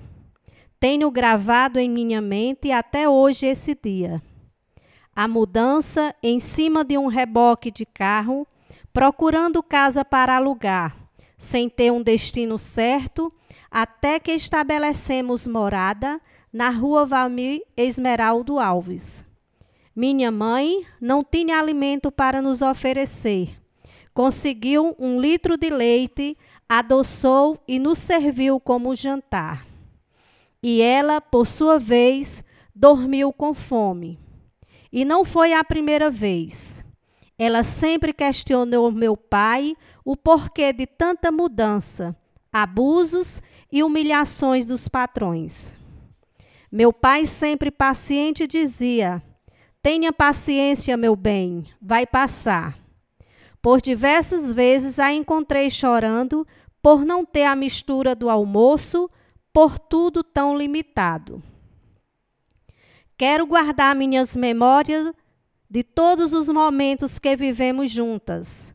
Posso afirmar com convicção que ela foi uma mulher guerreira, batalhadora e muitas vezes se fez forte só para não ver a gente chorar. Ela cuidou tão bem de nós, nos ensinou como ser gente do bem de caráter. Uma das coisas que ela mais gostava e tinha prazer era ajudar o próximo. Ficou conhecida por muitos como conselheira, pois todos que a procuravam, ela lhes dava uma palavra de ânimo, de orientação. Minha mãe faleceu aos 49 anos, deixando muitas saudades e um legado maravilhoso para cada um de nós, seus filhos. Essas foram algumas de minhas muitas memórias dessa mulher que marcou as nossas vidas. A mulher que nos ensinou a viver diante das dificuldades e a se sobressair de cada uma delas. Nos ensinou a sempre dar a volta por cima. Ela ficou eternizada com sua história de superação. Foram muitas lutas, muitas vitórias, muitas lágrimas e risos. Enfim, foi um misto de sentimentos vividos juntos de minha mãe, a mulher mais incrível que alguém poderia ter. Maria Diana, Maria de seu Antônio, Maria de todos os seus filhos. Te amo para sempre, minha mãe. Minha mãe Maria. Ter mãe é ter um tesouro de raríssimo esplendor. Não há joia, não há ouro que se iguale a tal valor. Autor desconhecido. Autora Francisca Marcos Machado.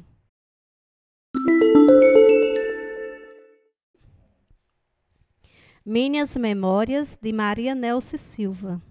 A história da educação faz parte de uma das linhas de pesquisa que mais tenho me debruçado nos últimos anos. Inclusive, tenho pesquisado, publicado os trabalhos e estudado o assunto com muita dedicação. Porque, além de ser professora, a minha vida inteira tive no tempo de minha vida estudantil muitos professores e professoras que marcaram a minha existência e tenho neles importantes referências para a minha vida profissão docente.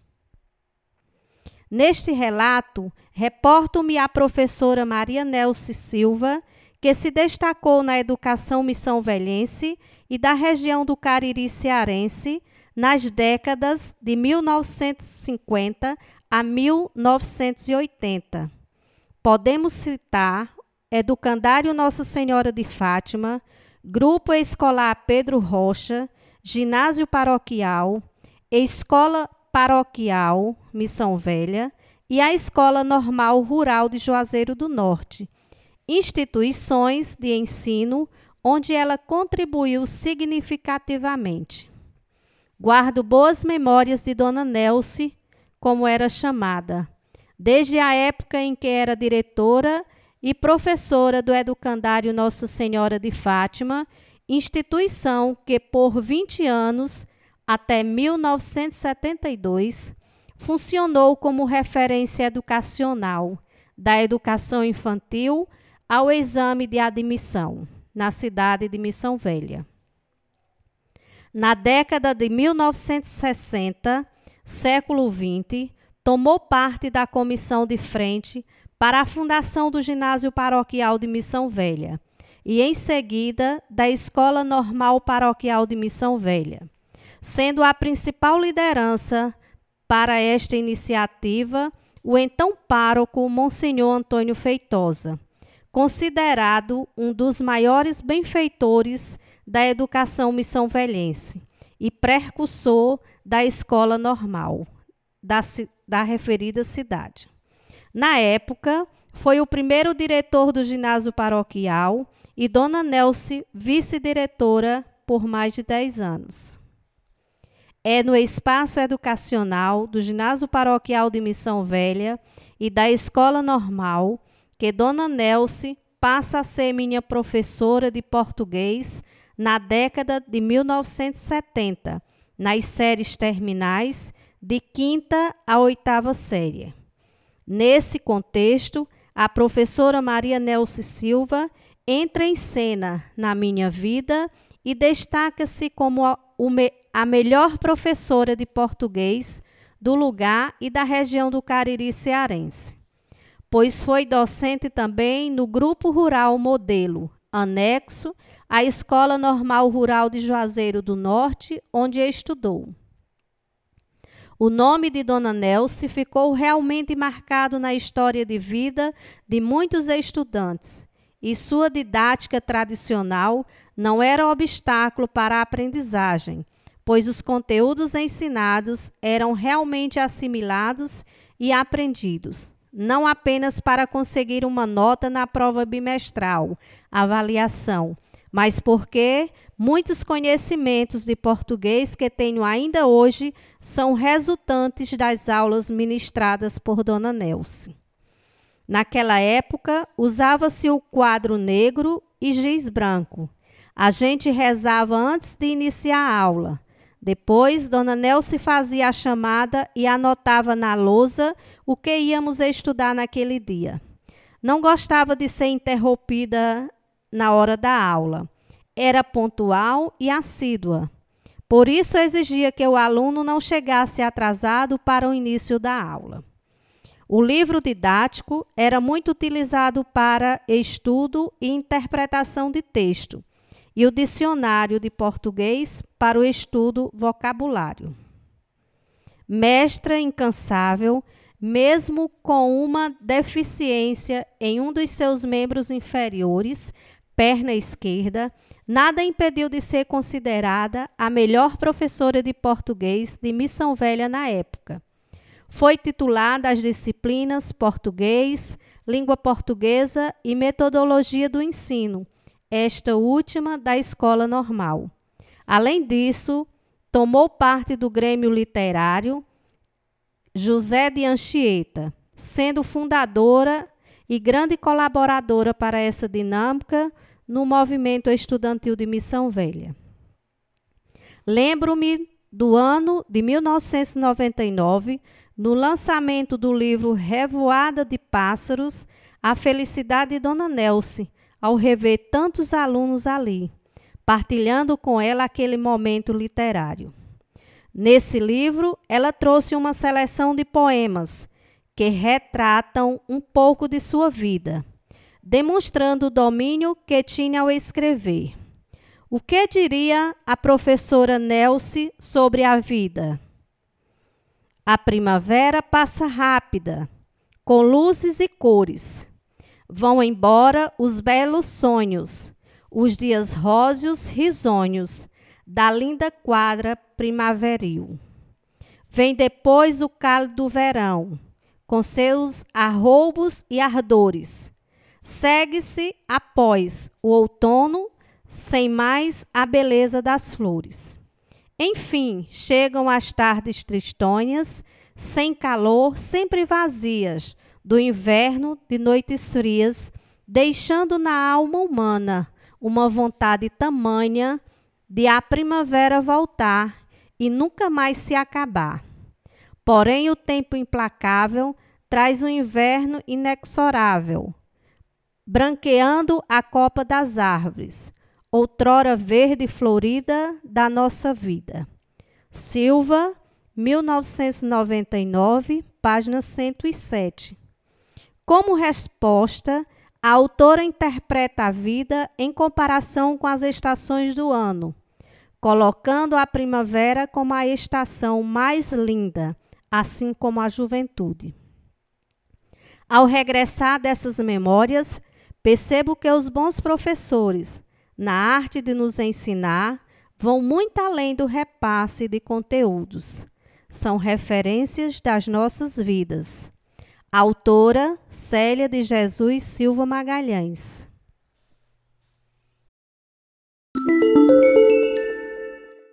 Minhas Memórias de Maria Suzete Neres. O autor do livro de Provérbios, na sua sabedoria divina, diz: Mulher virtuosa, quem achará? O seu valor excede o de muitos rubis. Fazemos menção desse texto para trazer à baila a memória da senhora Maria Suzete Neres, exemplo de esposa, mãe, sogra, avó, sempre cheia de carinho, amor e uma dedicação sobre modo especial para com todos. De um coração vasto, estava sempre pronta a servir, para acolher, para amar. Era detentora de uma voz melidiosa que soava como um canto mavioso aos nossos ouvidos. Como esposa e mãe, fazia questão de reunir aos domingos toda a família em torno da sua mesa para que todos se deleitassem ao sabor de uma típica comida caseira. Isto ela fazia com muito desvelo. Uma autêntica mulher de Deus. Exalava com sublimidade o cheiro suave de Cristo Jesus soube ensinar com presteza o caminho que devemos andar, a saber, na presença do Senhor. Trabalhou incansavelmente na obra do Senhor, pregando, orando e com sua voz doce, adorando a Deus na beleza da sua santidade. Se pode cantar que mãe é rainha do lar, então podemos assegurar que ela foi e sempre será a nossa rainha. Os muitos AVCs que lhe sobrevieram nunca lhe tiraram a serenidade e a lucidez. Ficou restrita aos afazeres domésticos, mas nunca se restringiu ao amor e dedicação por todos nós. Soube combater o bom combate, acabou a carreira e guardou a fé. Uma fé inabalável no Senhor e Salvador Jesus Cristo. Foi chamada às mansões celestiais ao completar 84 anos de existência. Um ano se passou de sua partida, porém, lembranças estarão vivas em nossos corações. Somos gratos a Deus pelo legado que ela nos deixou. Suzette, um exemplo a seguir. Autor José Maurício Neres.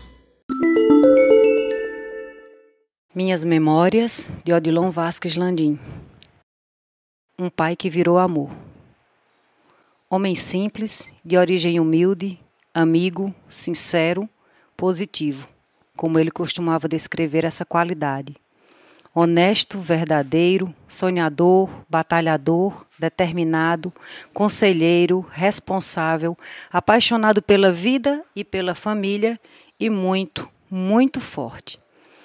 Conseguiu ao lado da sua esposa, mulher de infinitas qualidades, superar todos os obstáculos com muita coragem e fé para criar e educar seus doze filhos. Ele não possuía nenhum diploma escolar. Preferiu deixá-los aos seus sucessores, mas o Todo-Poderoso o fez sábio o suficiente para conduzir no caminho da dignidade, da honestidade, do respeito e ensinar aos seus descendentes lições e valores fundamentais à vida. Dizer que ele foi um herói é utópico e superficial. Na verdade, ele foi desde a minha mais tenra idade até os seus últimos dias pai, no mais amplo sentido que essa palavra possa ter. E papai, como o chamava, era aquele homem que, brincando de ser Deus, tudo podia e tudo fazia pelos filhos. Muitas foram as vezes que precisou se superar, se sacrificar acima das suas posses para ver os seus filhos bem e feliz. Pai protetor que estava sempre disposto a defender sua prole, preocupado quando algum problema surgia, nunca desanimava ou deixava que desanimassem. Firme como uma rocha, procurava orientar, a partir das suas experiências, como superar as dificuldades disposto a servir a todos, não fazia distinção e dizia: Para mim não tem diferença, são tudo igual. Envaidecido pelas conquistas dos filhos, mesmo as mais simples, eram motivos de comemoração. Disponível, gostava de se fazer presente, desde consultas médicas, matrícula e reuniões na escola, missas aos domingos, passeios e visitas aos familiares distantes e até as festinhas de aniversário. Tinha satisfação de participar. Alegre, gostava muito de reunir a família para festejar e, nos planejamentos dos eventos, costumava se oferecer para colaborar com a carne ou os refrigerantes. O tempo foi passando e com ele importantes e profundas transformações no meu pai foram acontecendo. No mesmo ritmo em que envelhecia, modificava seu convívio com os filhos, netos, bisnetos, amigos. E a educação bruta recebida dos seus pais e com a qual educou, machucou, afastou, ensinou seus filhos, foi sendo substituída por uma nova pedagogia aproximou-se, abrandou, conquistou e fez grandes proezas. E nos domingos, o melhor dia da semana, nos encontros que aconteciam primeiro na igreja, passamos a receber dele, além da bênção, um beijo e um forte abraço, no início ou no final da celebração. No alpendre, na sua casa à tarde, acontecia o reencontro. Ele, sentado na preguiçosa, mamãe na cadeira de balaio do outro lado e os filhos presentes em volta. Ali rolava de tudo. Desde a conversa sobre os mais variados assuntos, debates, desabafos, planejamentos, brincadeiras, gargalhadas, até café com bolo e a janta. Hum, como eram gostosos aqueles momentos, como passavam rápido. Logo era a hora da despedida e íamos um a um receber novamente a bênção da semana e ouvir: Já vai? Tá cedo. Deus te abençoe. Deus te cubra de graça. Que o Espírito Santo seja tua guia. Até mais. Nas festividades de Natal, depois da ceia, na brincadeira do amigo secreto, a diversão ficava por conta da participação dele com os presentes extravagantes embalados em caixas que não acabavam nunca. No final, todos eram presenteados e ninguém era esquecido. E, independente da idade, voltávamos a ser crianças com as sacolas repletas de guloseimas que costumava distribuir. E assim foram por anos e anos. E o tempo, que inicialmente havia sido generoso, ajudando-o em sua transformação íntima, agora lhe pareceu algoz tirou sua força e juventude e, em troca, devolveu cansaço e fragilidade, consequências de uma doença cujo tumor lhe comprimia justamente o coração. Mas enquanto meu pai lutava para permanecer vivo e vivendo, conseguiu transmitir mais alguns ensinamentos fundamentais. Mostrou que homem que é homem chora, pede perdão, nunca se acovarda, é sempre solícito, ama e serve. E mesmo com as limitações do corpo, contrariando as recomendações médicas de se manter longe de qualquer situação que agravasse ainda mais seu quadro de saúde, saía sorrateiro em socorro dos necessitados que o procuravam para realizar uma das tarefas que o tornou conhecido no serviço público no posto de saúde, que era aplicar injeção. Nesta fase, enquanto o fôlego encurtava, as conversas ficavam mais longas e cheias de conselhos o corpo enfraquecendo e o abraço se tornando mais forte, como se quisesse colar em nós alguma parte de si. O beijo mais intenso, como se fosse o último, como se tivesse agradecendo por ver a quem se pensava que não veria mais. O olhar cada vez mais terno e as palavras mais carinhosas, até que o eu te amo passou a ser comum aos nossos ouvidos, e assim se fez completa a transformação. O caboclo arrojado, honesto, íntegro, dedicado, solidário, filho de agricultores com pouco estudo e muitos erros, alcançou o nível de plena sintonia com todos os que estavam à sua volta. E a sua Páscoa definitiva e inadiável se deu. Ele livrou-se do corpo, a quem costumava chamar de mulambo, para assumir a forma do amor e repousar definitivamente no coração dos seus. Era uma vez um pai que virou amor e repousou no coração dos seus filhos para nunca mais deixá-los sem companhia. Tiago Gomes Landim, 2009. Autores: Idária Gomes Landim e família. Minhas Memórias de Padre João Bosco de Lima meu irmão Bosco, em Missão Velha, Ceará. Em 1989, quando o padre Bosco foi nomeado para ser pároco da cidade de Mauriti, Ceará, ele já estaria predestinado para Missão Velha, Ceará, por desígnios divinos. O bispo da época, Dom Newton Holanda Gurgel, sugeriu que ele optasse por uma das paróquias.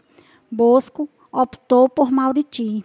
Só em 2006 seria a vez de Missão Velha. Chamado de Deus, que eu só pude entender muito tempo depois. Bosco teria que terminar a sua missão terrestre na paróquia do patrono da Boa Morte, São José. O período paroquiato de Bosco foi curto, porém muito fértil. Encontrou em Missão Velha um ser igreja diferente, calmo, ele, com seu ardor missionário, dinamismo, carisma, com sua vocação e amor pelo reino de Deus, tornou viva essa igreja, contagiou o povo missão-velhense com tamanha rapidez que nos fez lembrar a passagem bíblica que diz: plantar e colher a cem por um. Gênesis 26, 12 e Mateus 13, 23 deu o seu toque de pastor zeloso através de uma reforma da igreja matriz, chamando o povo à ação. Movimentou as capelas das comunidades, deu novo ardor missionário aos paroquianos, tornou as celebrações um momento de intensa oração. Tinha sermões fortes e contagiantes. Logo a igreja matriz esteve lotada de fiéis. Lembro da missa da graça que acontecia às quarta-feiras, com uma bênção do Santíssimo Sacramento, seguida de orações e reflexões de fé, de amor e de empatia com o próximo. Era como se já conhecesse a fundo as pessoas da paróquia, seu novo rebanho. Assim, fui vendo e acompanhando o crescimento, a participação dos fiéis na igreja, nas pastorais e nos movimentos. A missão popular que ele idealizou e colocou em prática foi o despertar do povo católico de Missão Velha, tornando a paróquia viva, ativa. Descrever nessas memórias o evangelizado Padre Bosco em dois anos de seu paroquiato talvez levasse um livro todo, mas posso dizer que ele transformou a paróquia espiritual e fisicamente deixou o templo de Deus mais belo. empreendeu e tornou a paróquia de São José atuante. No plano diocesano, conduziu com êxito as santas missões populares, os lindos retiros paroquiais e movimentos que o projeto determinava. A igreja passou a ser romeira e missionária, motivou grupos pastorais, movimentos e pessoas, cativou muitos amigos através do zelo e da fé. Sua personalidade criativa, empolgante, animada, humilde, zelosa, contribuiu para que as pessoas se aproximassem da igreja e principalmente de Jesus Cristo e Maria Santíssima, sua missão sacerdotal. Pode-se dizer que o Padre Bosco, em tão pouco tempo, foi um divisor de águas. O antes dele e o depois dele deixou sua marca registrada na história da paróquia de São José de Missão Velha.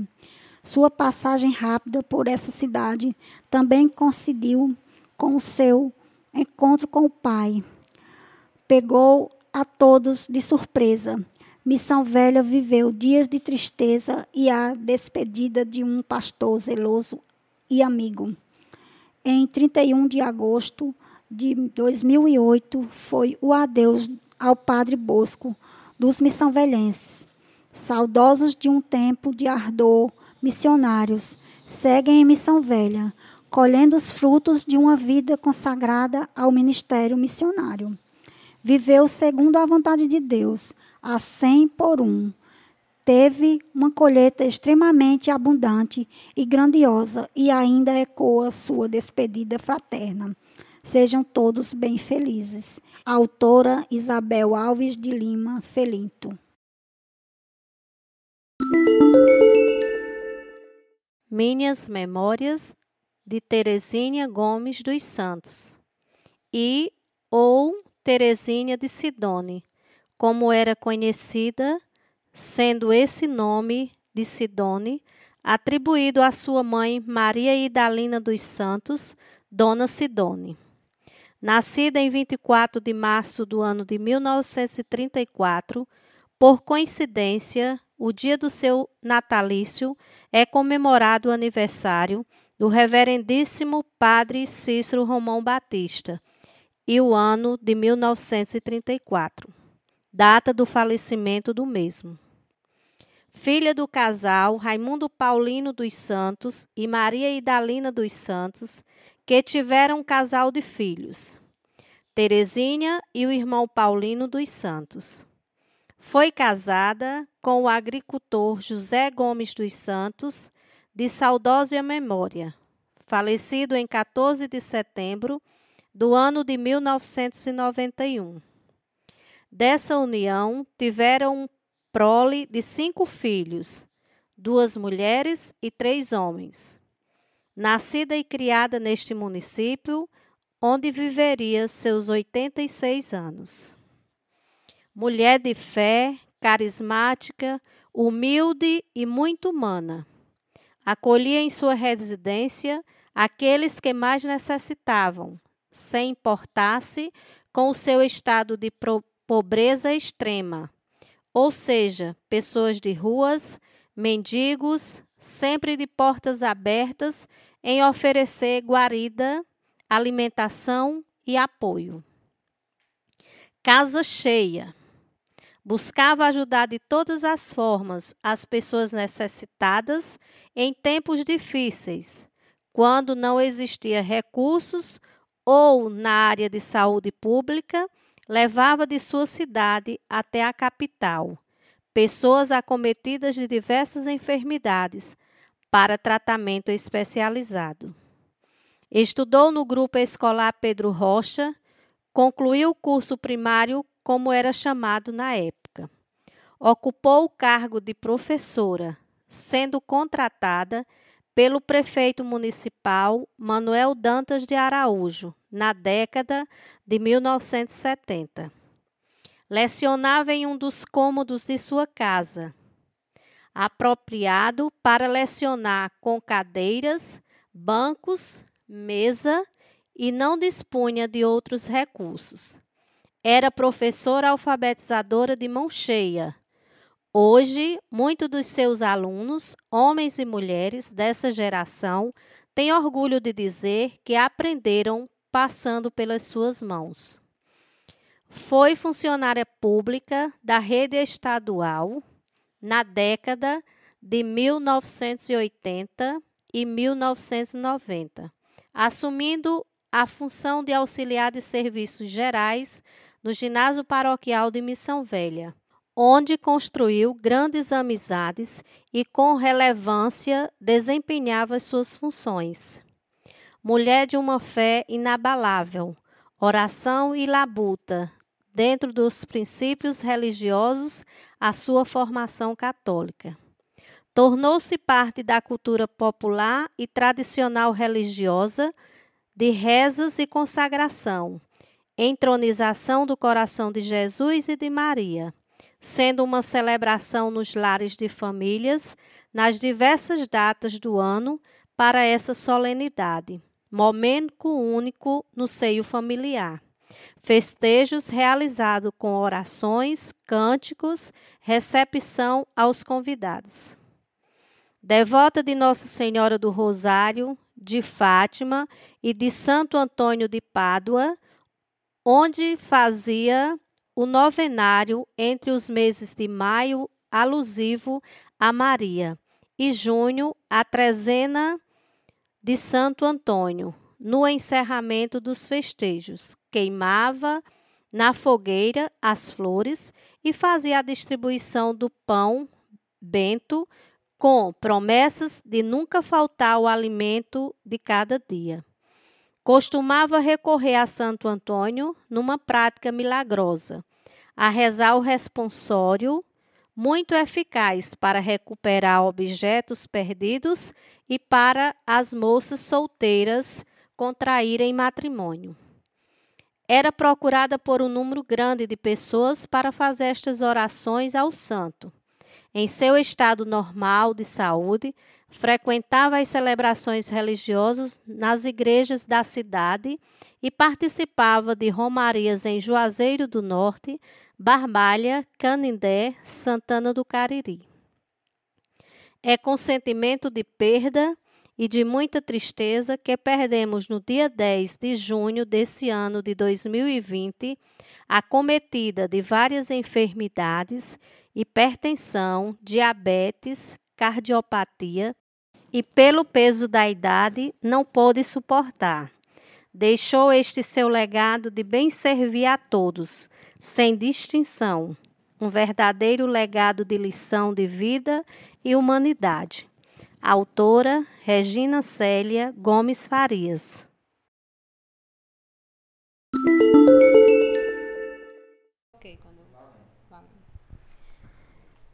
Minhas Memórias, de Ugel Pinheiro Barreto. Meu avô materno e também pai adotivo, conhecido como Gel Carpinteiro, foi uma figura marcante em minha vida, principalmente na infância. Lembro-me com muita propriedade do seu carisma e doçura para com os filhos e netos. Foi casado com Teresa Moraes Pinheiro, com quem teve 14 filhos, mas vivos apenas sete. Foi um homem batalhador, humilde e íntegro. Um verdadeiro exemplo de pai e esposo. Sua maior preocupação era não deixar faltar o pão de cada dia para a família. Mas não foi só provedor. Ele participava na criação dos filhos, auxiliando a minha avó quando era possível e necessário. Mesmo estando inserido numa época em que o machismo era mais presente e dominante. Ajudava-nos a fazeres domésticos, colocava as crianças para dormir, levava-as à farmácia ou ao hospital quando ficavam doentes. Na realidade, naquela época, era mais comum levar os filhos doentes para a farmácia e consultar com o saudoso senhor Zé Brasil, que era assim chamado e por todos conhecido, o melhor farmacêutico na época, e que, segundo os mais velhos, era quase um médico. Ainda sobre o meu avô, minha avó nos conta que ele chegou a vender os instrumentos de trabalho para comprar os medicamentos, pois naquela época não era muito comum a prática do vender fiado. E sendo assim, não queria ver nenhum filho sofrer. Fazia tudo o que estava ao seu alcance para amenizar o sofrimento de um filho. Vale ressaltar que essa entrega e afeição eram dedicadas também à minha avó, sua esposa e companheira, com quem contraiu matrimônio e tiveram grandiosa alegria de conviver por 61 anos. Guardo na lembrança a forma carinhosa e cuidadosa com que a tratava, bem como o modo como cedia aos seus mais diversos caprichos, pois a minha avó, Dona Terezinha, era exigente e turrona, mas também um exemplo de mãe, avó e mulher. Mas como em tudo na vida existe o lado positivo e o negativo, o meu avô gostava de tomar umas cachaçinhas. Digo negativo porque foi algo que afetou a sua saúde posteriormente. Mas, por outro lado, esse hábito não influenciou no seu caráter e honradez. Uma vez que nunca deixou de colocar comida na mesa para beber ou farrear. Como mencionei no início, a família para ele sempre foi prioridade. Também não lembro de ter presenciado entre ele e a minha avó cenas de violência ou de desrespeito, mesmo ela sendo muito brava. Ele sempre relevava e tudo acabava bem. Chegava às vezes até a ser engraçado, pois depois que minha avó ralhava com ele, respondia com uma frase bem simples: O que foi que houve? E a impressão que dava era que aquela frase a deixava mais nervosa. Era como se ele estivesse debochando dela. No meu entendimento, acredito que com aquele o que foi que houve, só queria dizer para ela que não haviam motivos para fúria ou discórdia.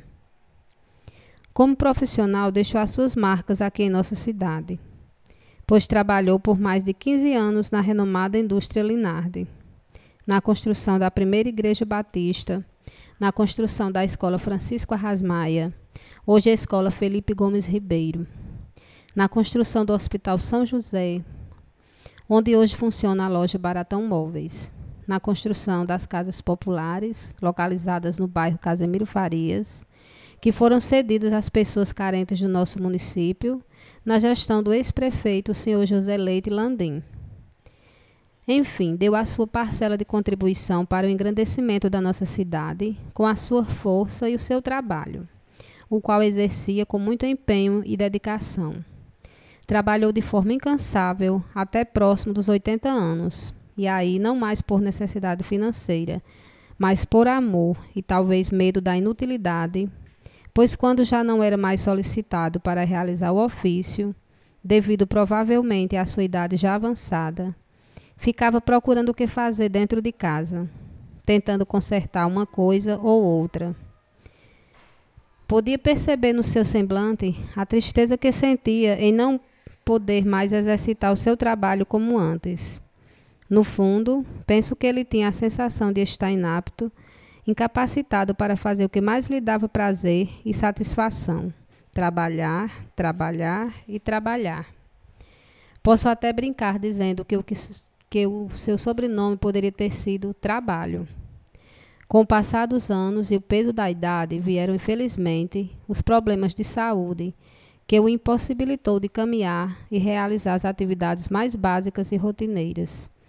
E nos deixou no dia 13 de dezembro de 2014, ficando as doces lembranças de um bom homem, bom esposo, pai e avô, e principalmente um grande profissional.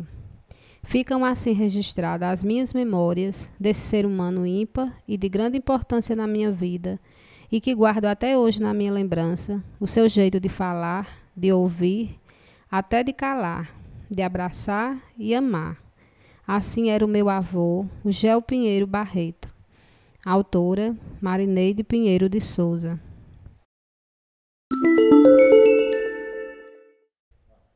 Nossas memórias dos colaboradores da UPPV. Nosso registro remontará aos colaboradores da UPPV já falecidos e, de forma simbólica, homenageá-los neste espaço de memórias. Em março de 1988, algumas pessoas da comunidade estavam realizando reuniões a pedido de assessores de uma organização internacional que atendia na cidade, e que ficou conhecida até hoje como CCF. Neste grupo, algumas pessoas contribuíram com reflexões, trabalhos, campanhas e muita ação. Eram tempos bem difíceis. Neste grupo, recordamos de José Pereira dos Santos, Filomena Sansão dos Santos, Expedita Rodrigues, Lucineide Raimunda Gomes. Na fundação da UPPV, contamos com o apoio Padre Eusébio de Oliveira Lima. Ele foi grande apoiador, incentivador da UPPV. Acolheu as coordenadoras que chegavam do vizinho estado do Pernambuco para somar com a causa. Confiava no trabalho e dedicava celebrações, entre outros eventos religiosos, além de oportunizar ao PPV os cuidados com a pastoral da criança. Sempre estava atento a algum pedido de nossa coordenação e com presteza nos servia. Como forma de gratidão, ao PPV dedicou o Centro de Educação Infantil em sua honra Hoje, Escola Padre Eusébio, repassada ao município. Ao PPV é honradamente feliz em ter recebido bênçãos das mãos sacerdotais do nosso querido Padre Eusébio. Ao PPV abrigou encontros de pastorais sociais, também apoiadas pelo saudoso Padre Bosco de Lima, que em sua rápida e frutuosa passagem na UPPV, deixou um legado de aprendizado. Com zelo, nos confiou continuidade do trabalho social da Pastoral da Criança e movimentou a instituição com a presença de pessoas de toda da cidade com os retiros paroquiais das Santas Missões Populares. A cozinha era da UPPV, com a ajuda das missionárias e movimentos. Como forma de gratidão, temos uma sala de música Padre Bosco, para que sua presença seja sentida nos acordes da arte musical, de onde muitas crianças aprenderam os primeiros sons. Para isto, contamos com a dedicação da professora Amanda Pires Bacelar. Muito som, muita harmonia. Contamos com a dedicação amorosa e dedicada da jovem Nina Salve Brito Calvalcante. Passou conosco bons momentos, contribuindo com sua empolgação e força de vontade. Sorrimos muito com a alegria contagiante de José Erlânio Brito do Nascimento, nosso preto. Pintor, palhaço, capoeirista, professor Contamos com o empenho e boas críticas de José Luângelo da Silva. Ajudou a escrever muitas cartinhas com sua caligrafia magnífica. O senhor Heron Carlos Dantas Freitas fez muitas anotações e balanços financeiros, sempre com muita simpatia e zelo. Atuou em nossa contabilidade por alguns anos. Contamos com a alegria de José Alves dos Santos, Lito, sempre com ideias geniais. Como animadora comunitária de grande zelo, passou por nós Marileide de Sena Linardi, com sua contribuição salvou vidas. E por falar em salvar vidas, Maria Elisete Alves de Oliveira entrou em cena ao lado de toda a equipe, Maria do Projeto, que ajudou a fundar a UPPV. Os livros de atas são recheados com sua caligrafia e com sua maestria em coordenar programas sociais e movimentar as comunidades. Maria Elisete tinha um amor especial pela UPPV. Era sua família, não media esforços para ver a casa em pleno funcionamento. Nutria a alegria das gestantes, das nutrizes tinha prazer em manter a cozinha alternativa com xaropes e medicações fitoterápicas, como medida de ajudar as pessoas da comunidade visando a sustentabilidade para o PPV. tinha visão de futuro. Era carinhosa com os colegas de trabalho, apesar de seu jeito discreto. Sua luta pela igualdade e justiça social não foram em vão. Continuamos na labuta e na esperança de dias melhores. Cada conquista da UPPV é dedicada ao seu trabalho e ao trabalho de todos que ajudaram a manter essa missão de unir popularmente as pessoas em prol da vida. Autora Cícera Lopes dos Santos e equipe UPPV. Missão velha, uma vida toda num só cochilo. Fecho os olhos e viajo. Transporto-me agora mesmo no tempo e no espaço além. Retrocedo aos meus idos anos de menino. Estou como dantes no solo sagrado da velha terra em que nasci. Tipo segunda-feira de um dia claro, mês das minhas férias no grupo novo, ou do ginásio, ao certo eu não sei. Devagar vou descendo a rua dos Correios, onde morei, na direção dos mercados, da feira livre que ficavam lá embaixo, como quem vai para a rua da Várzea ou para as bandas da matriz. Subindo, dobro a esquina da maternidade, beirando a calçada da maçonaria. Vou pela Afonso Ribeiro e voltarei pela rua estreita, onde moram Dr. Rildo e Chico de Oli porque sempre trago algo pesado sobre os meus ombros. Caminho, além do silêncio, tudo ali parece mesmo intocável, como se a própria vida tivesse dado a si mesma um instante de trégua. Eis o que de fato sinto neste trajeto repetitivo e costumeiro. Prossigo. A sensação é da mais absoluta calmaria diante das pessoas que vislumbro. E as coisas parecem, de fato, ocuparem seus verdadeiros lugares no mundo. Observo como quem olha sempre a vida de um outro plano. Está lotada a garapeira de seu lu. Nem dá para se ver bem Dona Bibi, a feirinha da lenha, e a bodega de Galego Braz no mesmo ritmo. Vejo até alguns jumentos amarrados no chão do beco. Cruzo lateralmente a Praça Nossa Senhora de Fátima, pela calçada das residências enjardinadas, dentre várias a de Doutor Zé Sobreira e seu Odílio. Do lado norte, o café de Dona Altina, a casa de jogo, a padaria São Sebastião e a alfaiataria Zungueta. Oposta ao Beck e o hotel Padre Cícero, do outro lado. Ainda os bares de Ureca e de Arnaldo, a bodega de Joso, a agência da Aviação Brasília, a venda de gás de Ciel Dalberto, o prédio do Bairacema fechado e o comércio do pai de Zé Mago. Mais adiante, a capela, o açougue, o grupo escolar e a sapataria do meu padrinho Siririm. Nem parece um dia de feira.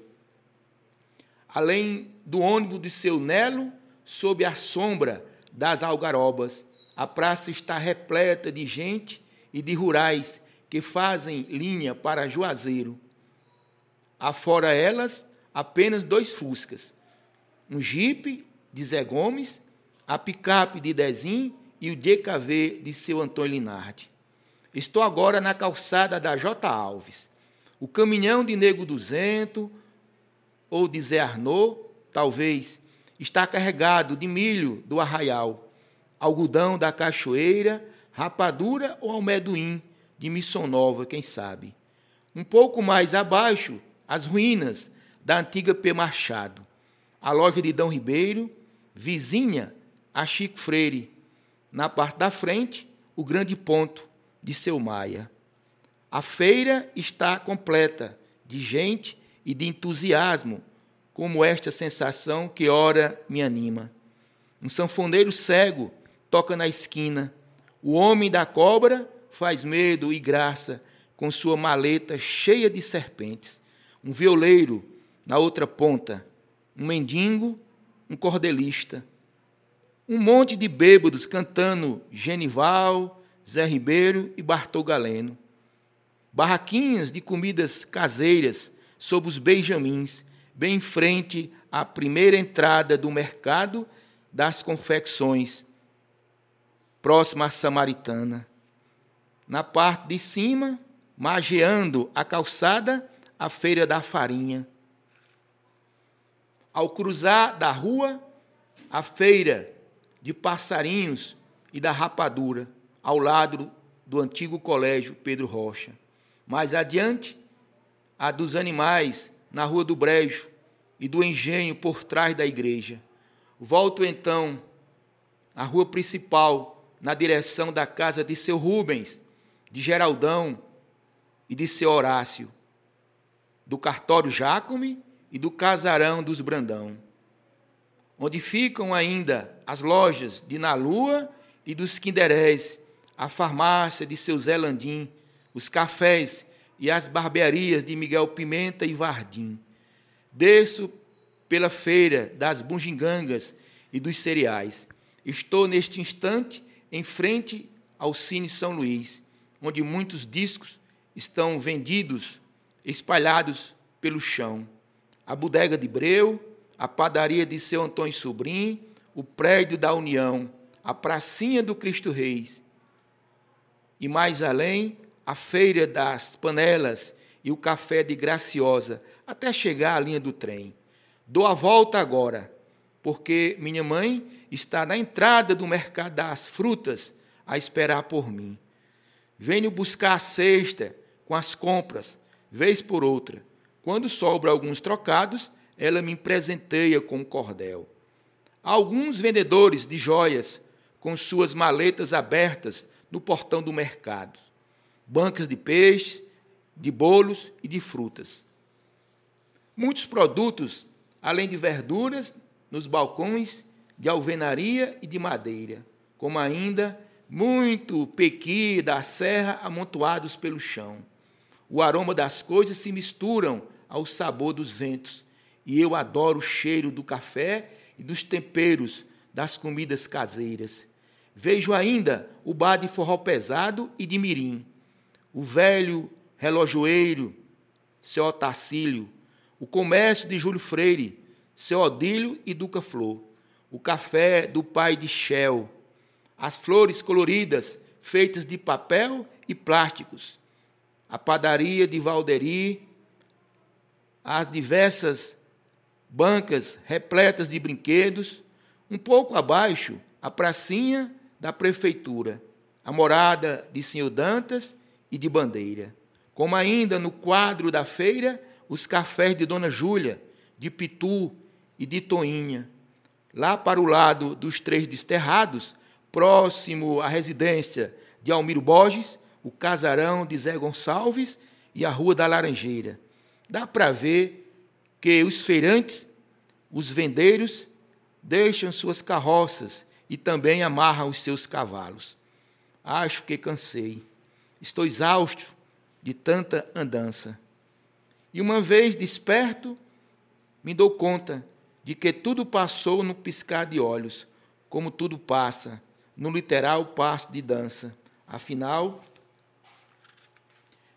viver mesmo, algo necessário, é assim mesmo, imperativo e inadiável.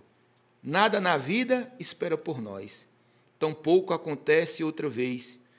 Convenhamos, mas pelo menos não deveria ser tão drástico e cruel assim como tal se faz e como tal se fez. União Popular pela Vida, o PPV, Gestão 2020-2023, Missão Velha, Ceará. Diretoria Executiva, Presidente Socorro Zacarias dos Santos, Vice-Presidente Cícero Pereira dos Santos, Primeira Secretária Cícera Lopes dos Santos. Segundo secretário, Raimundo Inaldo Alves Araújo. Primeira tesoureira, Maria Inês de Brito Lopes. Segunda tesoureira, Francisca Messias Mendes. Conselho Fiscal, Antônia Lima de Oliveira, Cícera Cruz do Nascimento, Adriana Pereira dos Santos. Conselho Administrativo, Maria das Graças Silva dos Santos, Maria Rejane de Souza, Maria do Socorro de Brito Nepomuceno. Ponto de leitura, Biblioteca da UPPV.